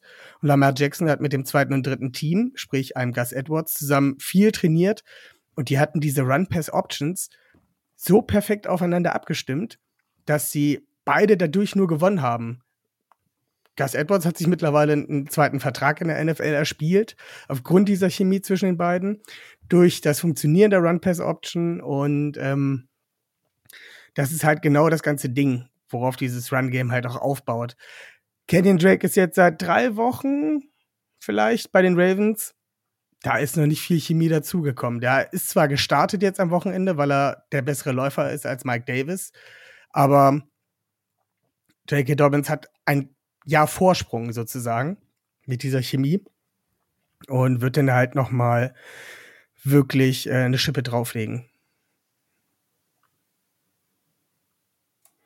Ja, es wäre euch ja durchaus zu wünschen, dass äh, eure Spieler, also gerade eure wichtigen Spieler, auch länger mal gesund bleiben, weil das war, ich glaube, letztes Jahr, es war, war das irgendwie ein Training? Irgendwie zwei, drei Spielzüge nicht sogar hintereinander? Zwei Spielzüge hintereinander, zwei Starter oder äh, einmal Marcus Peters und Gus Edwards, beide schwer das Kreuzband gerissen. Und einen Tag später hat sich ähm, also es war zuerst J.K. Dobbins, der sich im letzten Preseason-Spiel äh, das Kreuzband gerissen hat. Dann vier, fünf, sechs Tage später, kurz vor Saisonbeginn, hat sich der zweite Running Back, J.K. Ähm, J.K. Dobbins sage ich schon, Gus Edwards das Kreuzband gerissen. Im Spielzug danach hat sich Marcus Peters das Kreuzband gerissen. Und am Tag danach oder zwei Tage danach hat sich dann der dritte Running Back, Justice Hill, die Achillessehne gerissen. Also wir haben innerhalb von einer Woche vier zu dem Zeitpunkt dann, als sie ähm, im Roster standen, Starter verloren. Und mussten dann sozusagen eine Woche, eine Woche vor ähm, Beginn der Saison gab es halt, musste man das komplette Running Back Core erneuern, weil es halt niemanden mehr gab. Jetzt muss ich erst mal überlegen, war das, äh, wart ihr, ihr hattet äh, John James, hattet ihr den oder? Ja, ne? Ihr Wir hatten John James. Ja? John James auch gehabt, der sich jetzt die Achillessehne mal wieder gerissen hat. Genau die gleiche übrigens, an der gleichen Stelle.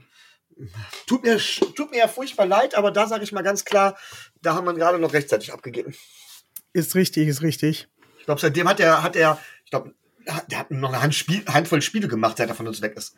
Ja, der, hat, der war im Opt-out und hat sich dann in der Off-Season hat er sich äh, die Achillessehne irgendwie bei einer Freizeitaktivität gerissen.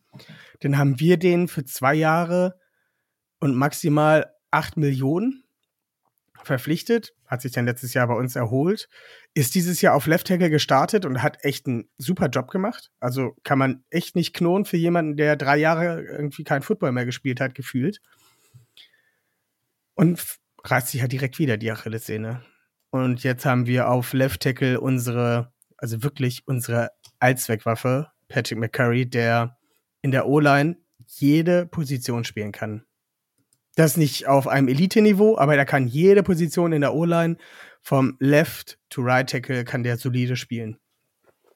Und das ist auf jeden Fall viel wert. Und ja, Javon James, das ist echt einer der, der Sad Stories der NFL einfach, weil der ist ja wirklich gut, aber der ist einfach viel, viel, viel zu sehr verletzt, leider. Echt bitter. Gibt es sonst irgendwelche noch irgendwelche Verletzungsgeschichten von Seiten der Ravens, die, die äh, einen Ausschlag geben könnten? Also, wie schon gesagt, James ist weg, dafür haben wir McCurry. Das ist zu verkraften. Wir haben auch noch in der dritten Runde einen Tackle gedraftet, der ähm, nötigenfalls auch noch einspringen könnte. Ähm, Fuller ist äh, verletzt, unser zweiter Cornerback. Da ist momentan Hoffnung, dass Marcus Peters wieder zurückkommt und dass Brandon Stevens ähm, ja, wieder fit wird zum Wochenende. Ansonsten überlege ich gerade noch mal alles durch. Also nichts Neues, was dazugekommen ist. Ich finde aber, das reicht auch schon, nach Week One mit zwei Season-Ending-Injuries rauszugehen. Äh, ja, das würde ich so unterschreiben. äh, Tobi, wie sieht's da auf Dolphins Seite aus? Müssen wir auf irgendwen verzichten? Ähm, Sethan Carter, unser Tight End Nummer 4, 5, äh, ist äh, im Concussion-Protokoll. Da ist man sich äh, nicht ganz sicher und wir haben es ja angesprochen. Ähm, man guckt sich die Verletzung von Austin Jackson genauer an. Er könnte wohl in den nächsten Tagen trainieren und er könnte wohl notfalls spielen. Allerdings ist die Frage, ob er äh, ob das so sinnvoll wäre, dass er spielt ähm, und man das Risiko eingeht, dass er sich dann vielleicht äh, länger verletzt. Also das sind die beiden, wo die, wo bei den Dolphins momentan äh, so die Frage ist, ähm, ob sie spielen können oder nicht. Alle anderen äh, haben heute zumindest äh, wieder trainiert. Hervorragend, also, ja. No, Nochmal gesagt, heute Donnerstag, Donnerstag Nachmittag. Ja, ich sag mal, aber gut, da ändert sich ja dann seltenst noch wirklich was ins Negative. Außer das, was frag, also außer die Spieler, die fragwürdig sind, die sollte man ja auf dem Zettel haben. Aber ansonsten, das sieht doch schon mal sehr, sehr schön aus. Malte allgemein, ich habe es vorhin so vielleicht so ein bisschen unterschlagen. Gibt es Fragen, die du an uns hast? Du hast ja am äh, Dienstag sehr Rede und Antwort gestanden. Ja, Mir fällt jetzt so spontan gerade nichts ein. Das ist doch schon mal äh, eine gute Sache. Da sollte man auf jeden Fall definitiv äh, nochmal reinhören äh, an die Folge, weil dann gibt's halt so ein bisschen auch das Gegenstück zu dem, was wir hier erzählen. Ähm, ja, dann äh, haben mich ja aus der letzten Woche noch die Kollegen so ein bisschen äh, daran erinnert, dass wir ja äh, Snack a Player, äh, wenn das so richtig ist, machen möchten. Micho, äh, ist das korrekt? also wir haben es letzte Woche nicht gemacht, aber wir haben eigentlich die Spieler, wir haben die Spieler gewählt, Offense und Defense, auf die es jeweils am meisten ankommt. Aber wir können auch gerne wieder Snack Player machen. Ähm, ich möchte da nicht einfach was über deinen Kopf hinweg äh, einführen. Oh, Gerade nicht, wenn du krank warst und dich nicht wehren kannst. Ach, gibt's ja nicht, gibt's ja nicht. Ähm, ja, mir ist das, also da hängt mein Herz nicht dran, wie man so schön sagt. Tobi, möchtest du lieber Snack a Player machen oder das, was ihr letzte Woche getan habt? Ich möchte Snack a Player. Ich habe nämlich einen. Okay, Tobi. Nur ein? Werd man nicht, werd man nicht unverschämt. Ich hab, äh, den habe ich äh, auf dem Zettel seit einigen Monaten und den will ich unbedingt haben. Tobi träumt schon von ihm. Aber Tobi, erzähl uns doch, von wem träumst du denn? Darf ich's raten? Darf ich's raten? Rate doch mal. Ich sag Kyle Hamilton. Äh, Kyle Hamilton? Äh, nein. Marcus Williams was willst du mir, was willst du mir hier irgendwelche Safeties andrehen? Da hat Miami, äh, da hat Miami ausreichend und gute. Kyle Hamilton wäre schon sexy. Aber das ist jetzt das, was mir so die letzten Monate, was dazugekommen ist. Also. Ja, du bist auf der, du bist auf der richtigen Spur. Nein, ich will Tyler Linderbaum. Den wollte ich, wollte ich schon im Draft. Das wäre auch meiner gewesen. Haha. also ihr habt momentan ja Connor Williams, der von PFF als bester Center gerankt ist. Ich weiß nicht, was ihr noch wollt. Äh, einen Center, der auch Center ist. Und Connor Williams dann als Guard. Wow. Okay. Also ich, ich muss sagen, ich, ich bin mega positiv überrascht, dass Connor Williams so gut gespielt hat auf Center, bis auf den ersten Snap. Also, das hätte ich ihm nicht zugetraut, weil ich dachte, das war wieder für mich so eine typische Dolphins-Entscheidung. Boah, der hat noch nie Center gespielt in der NFL, aber er könnte es. Und wir sind viel cleverer als alle anderen. Und das hat jetzt im ersten Spiel funktioniert. In, in okay. Okay. Aber, also, wie gesagt, Tyler Linderbaum war sowieso mein Draft-Crush, verstehe ich, wie man den nehmen kann. Und ich, ich verstehe die Idee dahinter. Ich weiß nicht, ob uns das viel besser, also ja, es würde uns schon deutlich besser machen, weil dann die größte Schwachstelle nach Weg 1 ausgemerzt wäre. Ja, okay. Ich, ich nehme das zur also, Kenntnis. ein Bad Snap kann ein Playoff-Spiel entscheiden. Als wir Auch gegen die Bild gespielt haben, da waren zwei schlechte Snaps. Bei dem einen ist der letzte Versuch daneben gegangen. Bei dem anderen hat sich äh, Lamar Jackson eine Kopf Gehirnerschütterung zugezogen, weil der Schlepp, äh, Snap schlecht war und er hinterherrennen musste. Hm. Also Snaps sind schon durchaus, die können viel entscheiden. Ja, das, das auf jeden Fall. Tobi, du möchtest noch was sagen? Ja, du musst auch dazu sagen, wenn du dir das, äh, das Dolphins-Spiel äh, nochmal genauer anguckst, also da sind auch so zwei, drei Snaps, aber das hatte ich erwartet nach dem, nach den Horrormeldungen aus dem, äh, aus dem Camp und aus der Vorbereitung, ähm, wo man sagt, ja, zu hoch, die, die hat, Tour hat die noch locker gekriegt, aber perfekt waren die auch nicht. Und ich sehe Connor Williams halt immer noch als Guard und nicht als Center. Und wenn ich wenn ich es erreiche, dass ich mit Armstead einen Tackle habe, äh, mit Williams und, äh, und Hunt zwei gute Guards und dann noch einen guten Center habe, dann habe ich schon mal vier Positionen relativ gut besetzt statt drei. Von daher, wir werden sehen, ob die Dolphins schlauer sind. Ich bin da eher skeptisch. Naja, Spiel 1 gibt den Dolphins auf jeden Fall recht. Ja. Aber auf jeden Fall dann schon einen anderen Spieler. Also dann, Tyler Linderbaum wäre jetzt mal meine Nummer 1 gewesen, aber alles gut. Malte, ähm, von deiner Seite aus, Snack a Player, wen würdest du dir von den Dolphins holen? Ich denke, da gibt es jetzt schon einiges zur Auswahl. Ich muss da gar nicht lange überlegen. Oh. Nee, es geht bei mir recht schnell. Jalen Waddle. Ja, auch verständlich. Aus gegebenen Gründen. Ja, doch, also ich sag mal, ich glaube, die Dolphins haben inzwischen fast auf ja nicht auf jedem, aber auf vielen Positions, äh, Positionsgruppen zumindest ein Spieler, wo jedes Team vielleicht so ein bisschen mal die Finger drauflegen würde.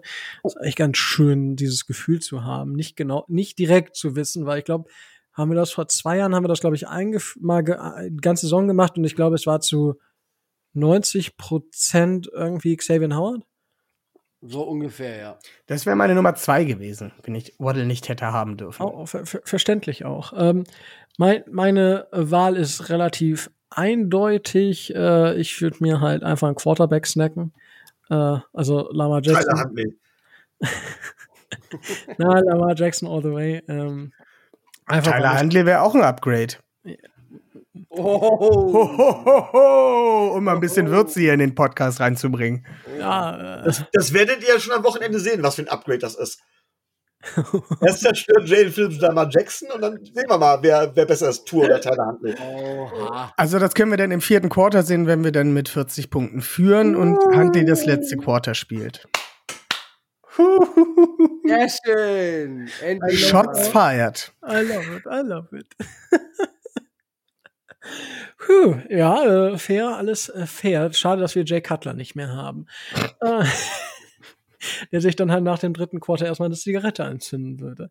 Ähm, Micho, möchtest du denn, äh, also du warst auch bei Tyler Linderbaum. Ich wäre ursprünglich bei Tyler Linderbaum gewesen, aber da wir den ja jetzt schon haben ähm, und wir einen Backup-Quarterback mit Lamar Jackson haben, weil den möchte ich auf keinen Fall eigentlich. Sorry, ich mag die Spielart einfach nicht, ist einfach nicht meins. Entscheide ich mich für eine andere Schwachstelle und wir reden jetzt, jammern jetzt auf hohem Niveau. Tight End. Nein. Mann. Ich rede von Patrick Queen. Huh. Den würde ich mir holen, um unser Linebacker-Core zu verstärken. Das ist der Spieler, der mir dann als nächstes so ordentlich äh, in, in, ins Auge fiel. Ich hatte auch an Kevin Seidler gedacht, aber der ist mittlerweile ein bisschen zu alt. Mit, also mit, mit Patrick Queen hätte ich jetzt nicht gerechnet, muss ich gestehen. Der hat halt auch die letzten zwei Jahre nicht gut gespielt. D deswegen. ich nehme trotzdem. Ich, ich hätte jetzt mit, äh, mit, äh, mit äh, Odafe Owe gerechnet zum Beispiel. Das hätte ich für, den, hatte ich den hatte ich auch auf dem Zettel. Aber ich habe tatsächlich gedacht, komm, Patrick Queen hat was. Ja. Cool auf jeden Also Fall. mit Odafe Owe und Jalen Phillips wäre das schon ein sehr spritziges Duo, würde ich sagen. Mm, mit der, mit der, mit den Defensive Tackeln, das geht auf jeden Fall, das, das ist giftig. Hätte ich Bock drauf muss ich sagen. Aber ich bin, äh, bin bei Jalen Phillips aktuell so ein bisschen na, skeptisch. Ich meine, man hat es vorhin so ein bisschen gehört. Ich, äh, ich warte jetzt die nächsten Spiele mal ein bisschen ab, ähm, weil es ist das erste Spiel die Saison und äh, Patriots sind nie einfach. Ähm, auch wenn sie interessante Offensive Koordinatoren haben, beziehungsweise einen interessanten Offensive Coordinator. Äh, Nichtsdestotrotz schauen wir mal, wie die nächsten Spiele da so werden. Hervorragend. Ähm, Tobi, gibt es noch etwas, was du anmerken möchtest? Ja, ich möchte die Folge die, an dieser Stelle ohne Gossip zumachen, bitte.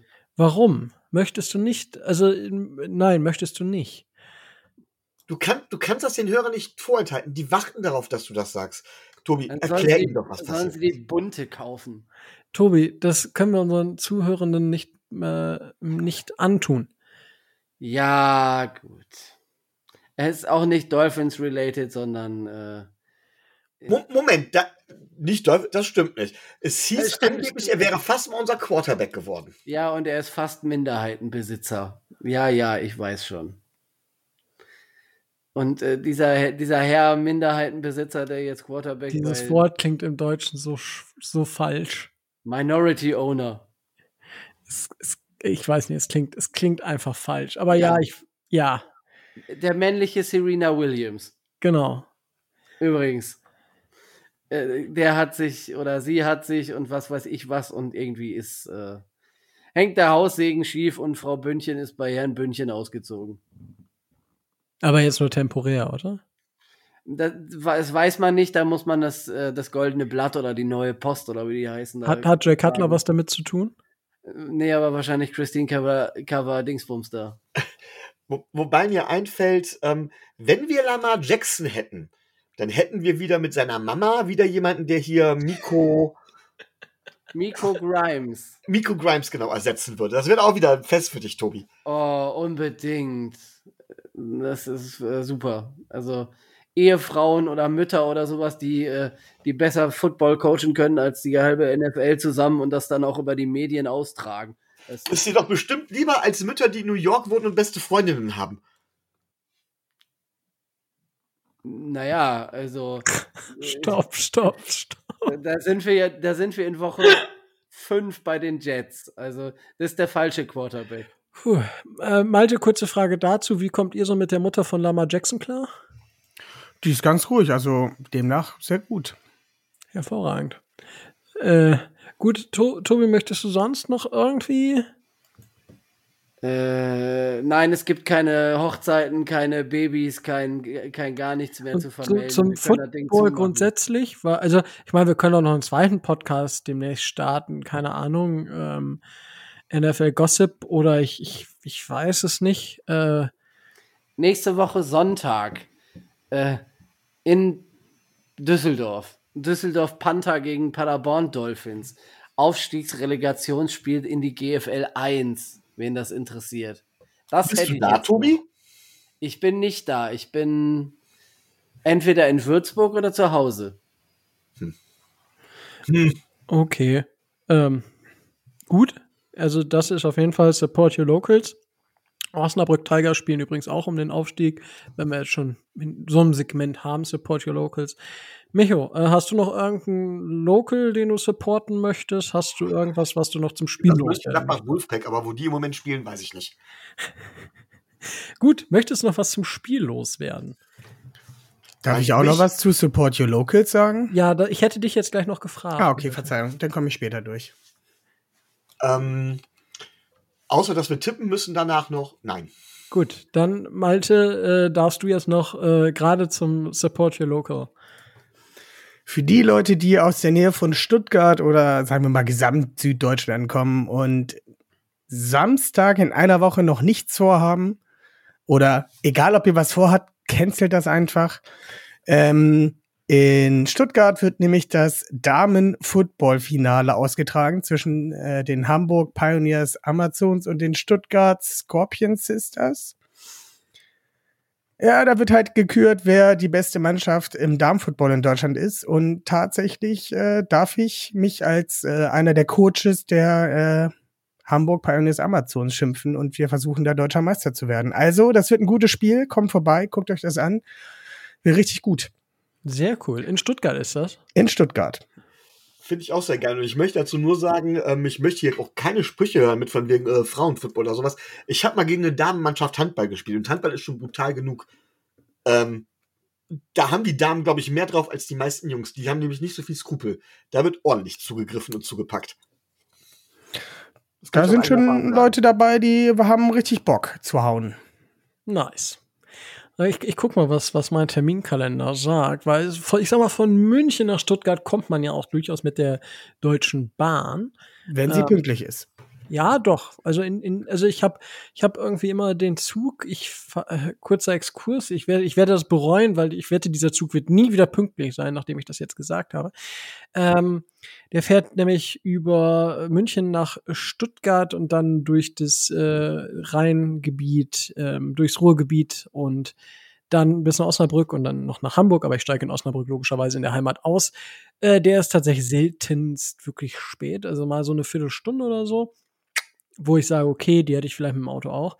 Aber da hätte ich vielleicht Glück. Aber ich, ich schau mal. Auf jeden Fall eine coole Sache, wenn alle die, die sowieso in der Region wohnen, geht hin. Ist auf jeden Fall eine geile Sache. Ein Spiel um die deutsche Meisterschaft hat man jetzt nicht jeden Tag.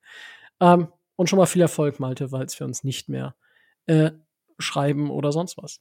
Vielen lieben Dank. Ein Spiel darfst du gewinnen. das ist nicht fair. Das ist nicht fair. Gut. Ähm, dann, äh, Micho, du hattest es schon gesagt. Äh, möchtest du bitte äh, dann ähm, das Tippen anfangen, weil wir tippen ja kein ko konkretes Ergebnis mehr. Ja, jetzt wird's verdammt schwierig. Ähm, Wenn sogar das Tippen eine Wissenschaft wird. Ja, ich, äh, ich werde euch mal an meinen Gedanken teilhaben lassen. Ähm, Ravens haben wir immer schon Probleme mit gehabt. Letztes Jahr haben wir sie eigentlich gut kontrolliert. Normalerweise äh, werfen die Running Backs auch nicht so unser Favorite-Gegner. Ähm, wie gesagt, das Narrativ konnten wir im Letz in der letzten Saison ein bisschen beenden. Defense ist gleich geblieben. Tour hat allerdings seine Schwächen. Wir treffen auf eine physisch sehr starke Line, die unsere O-Line wahrscheinlich dominieren wird. Ähm, im ersten Moment würde man sagen, wir verlieren relativ deutlich. Ich glaube, dass es nicht so deutlich werden wird. Bin aber Pessimist.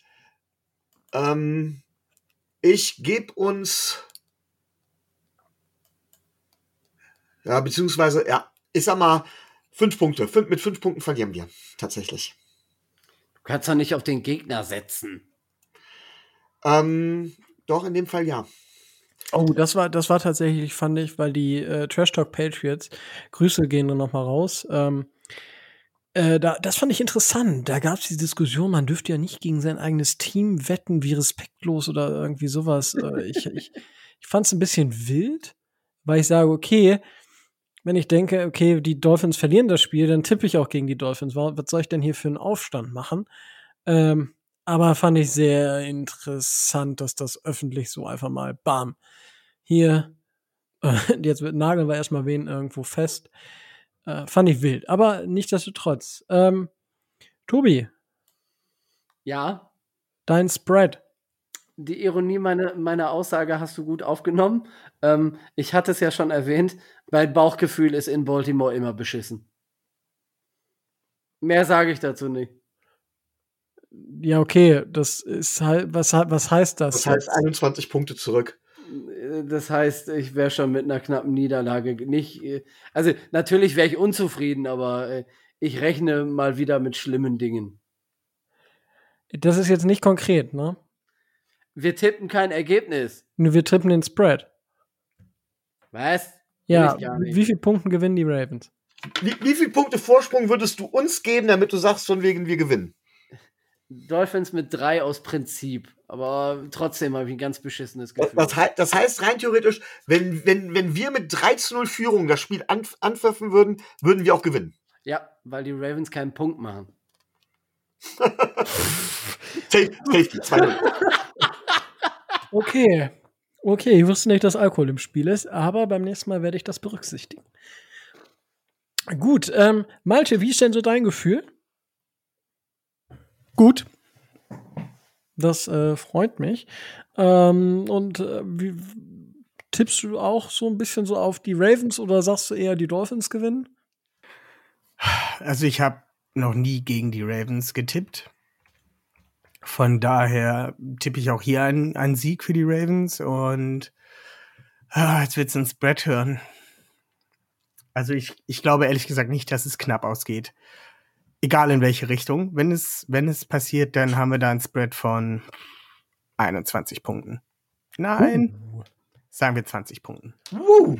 Das, das, ist eine Ansage. Das ist eine Ansage. Ähm, aber ich, ich, ich, ich würde so gern an, an wirklich eine Dolphins Mannschaft glauben, die die, die, die Ravens in Baltimore wirklich mal rasieren. Mir fehlt so ein bisschen offensiv einfach der. Das hat letztes Jahr das. Also, wenn das, wenn das nochmal funktioniert, so wie letztes Jahr, dann verstehe ich nicht, wieso nicht jedes, also es kann nicht jedes Team so gegen die Ravens spielen, wie die Dolphins es gemacht haben letztes Jahr, aber du kannst es halt versuchen. Ähm, also wenn das wieder klappt, dann, dann, dann muss ich, glaube ich, den ganzen Tag lachen. Entschuldigung, aber äh, fällt mir nichts anderes mehr dazu ein.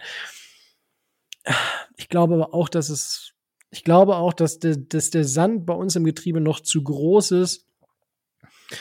Und das ist daher auch, äh, ich glaube, die Ravens mit neun, also neun Punkte Vorsprung, ähm, werden da am Ende. Ich glaube nicht, dass es allzu knapp wird. Und vielleicht kommen wir im vierten Viertel noch mal ran oder so. Und dann gibt's halt einen Touchdown der Ravens zum eindeutigen Endergebnis oder so. Könnte ich mir zumindest vorstellen. Ich hoffe es nicht, weil es gibt durchaus Angriffspunkte für die Dolphins. Ich glaube, dass die Execution aber vermutlich bei den Ravens noch ein bisschen besser sein wird als bei den Dolphins. Kann ich mir zumindest vorstellen, weil die Ravens mit ihrem Coach da einfach mehr Erfahrung haben. Und das heißt nicht, dass das Spiel schlecht wird der Dolphins und dass es irgendwas gegen Mike McDaniel ist, sondern einfach nur, Kollege Harbour hat halt zwei, drei Jahre mehr Erfahrung und weiß mit gewissen Sachen besser umzugehen. Dementsprechend. Das ist so ein bisschen die Erklärung dazu. Gut, dann haben wir das auch abgeschlossen. Habe ich noch irgendwas vergessen, Tobi und Micho? Ähm, ich glaube, nur die Spritpreise zu erwähnen jetzt in deiner Abschlussrede. Hm, okay. Ja, das, das kriege ich hin. Gut. Tobi, habe ich irgendwas vergessen? Möchtest du noch was sagen? Nö, da du jetzt auf den, äh, auf den, auf den Cappuccino kommst und nicht mehr auf die und nicht wieder auf die Spritpreise, äh, bin ich zufrieden. Hervorragend.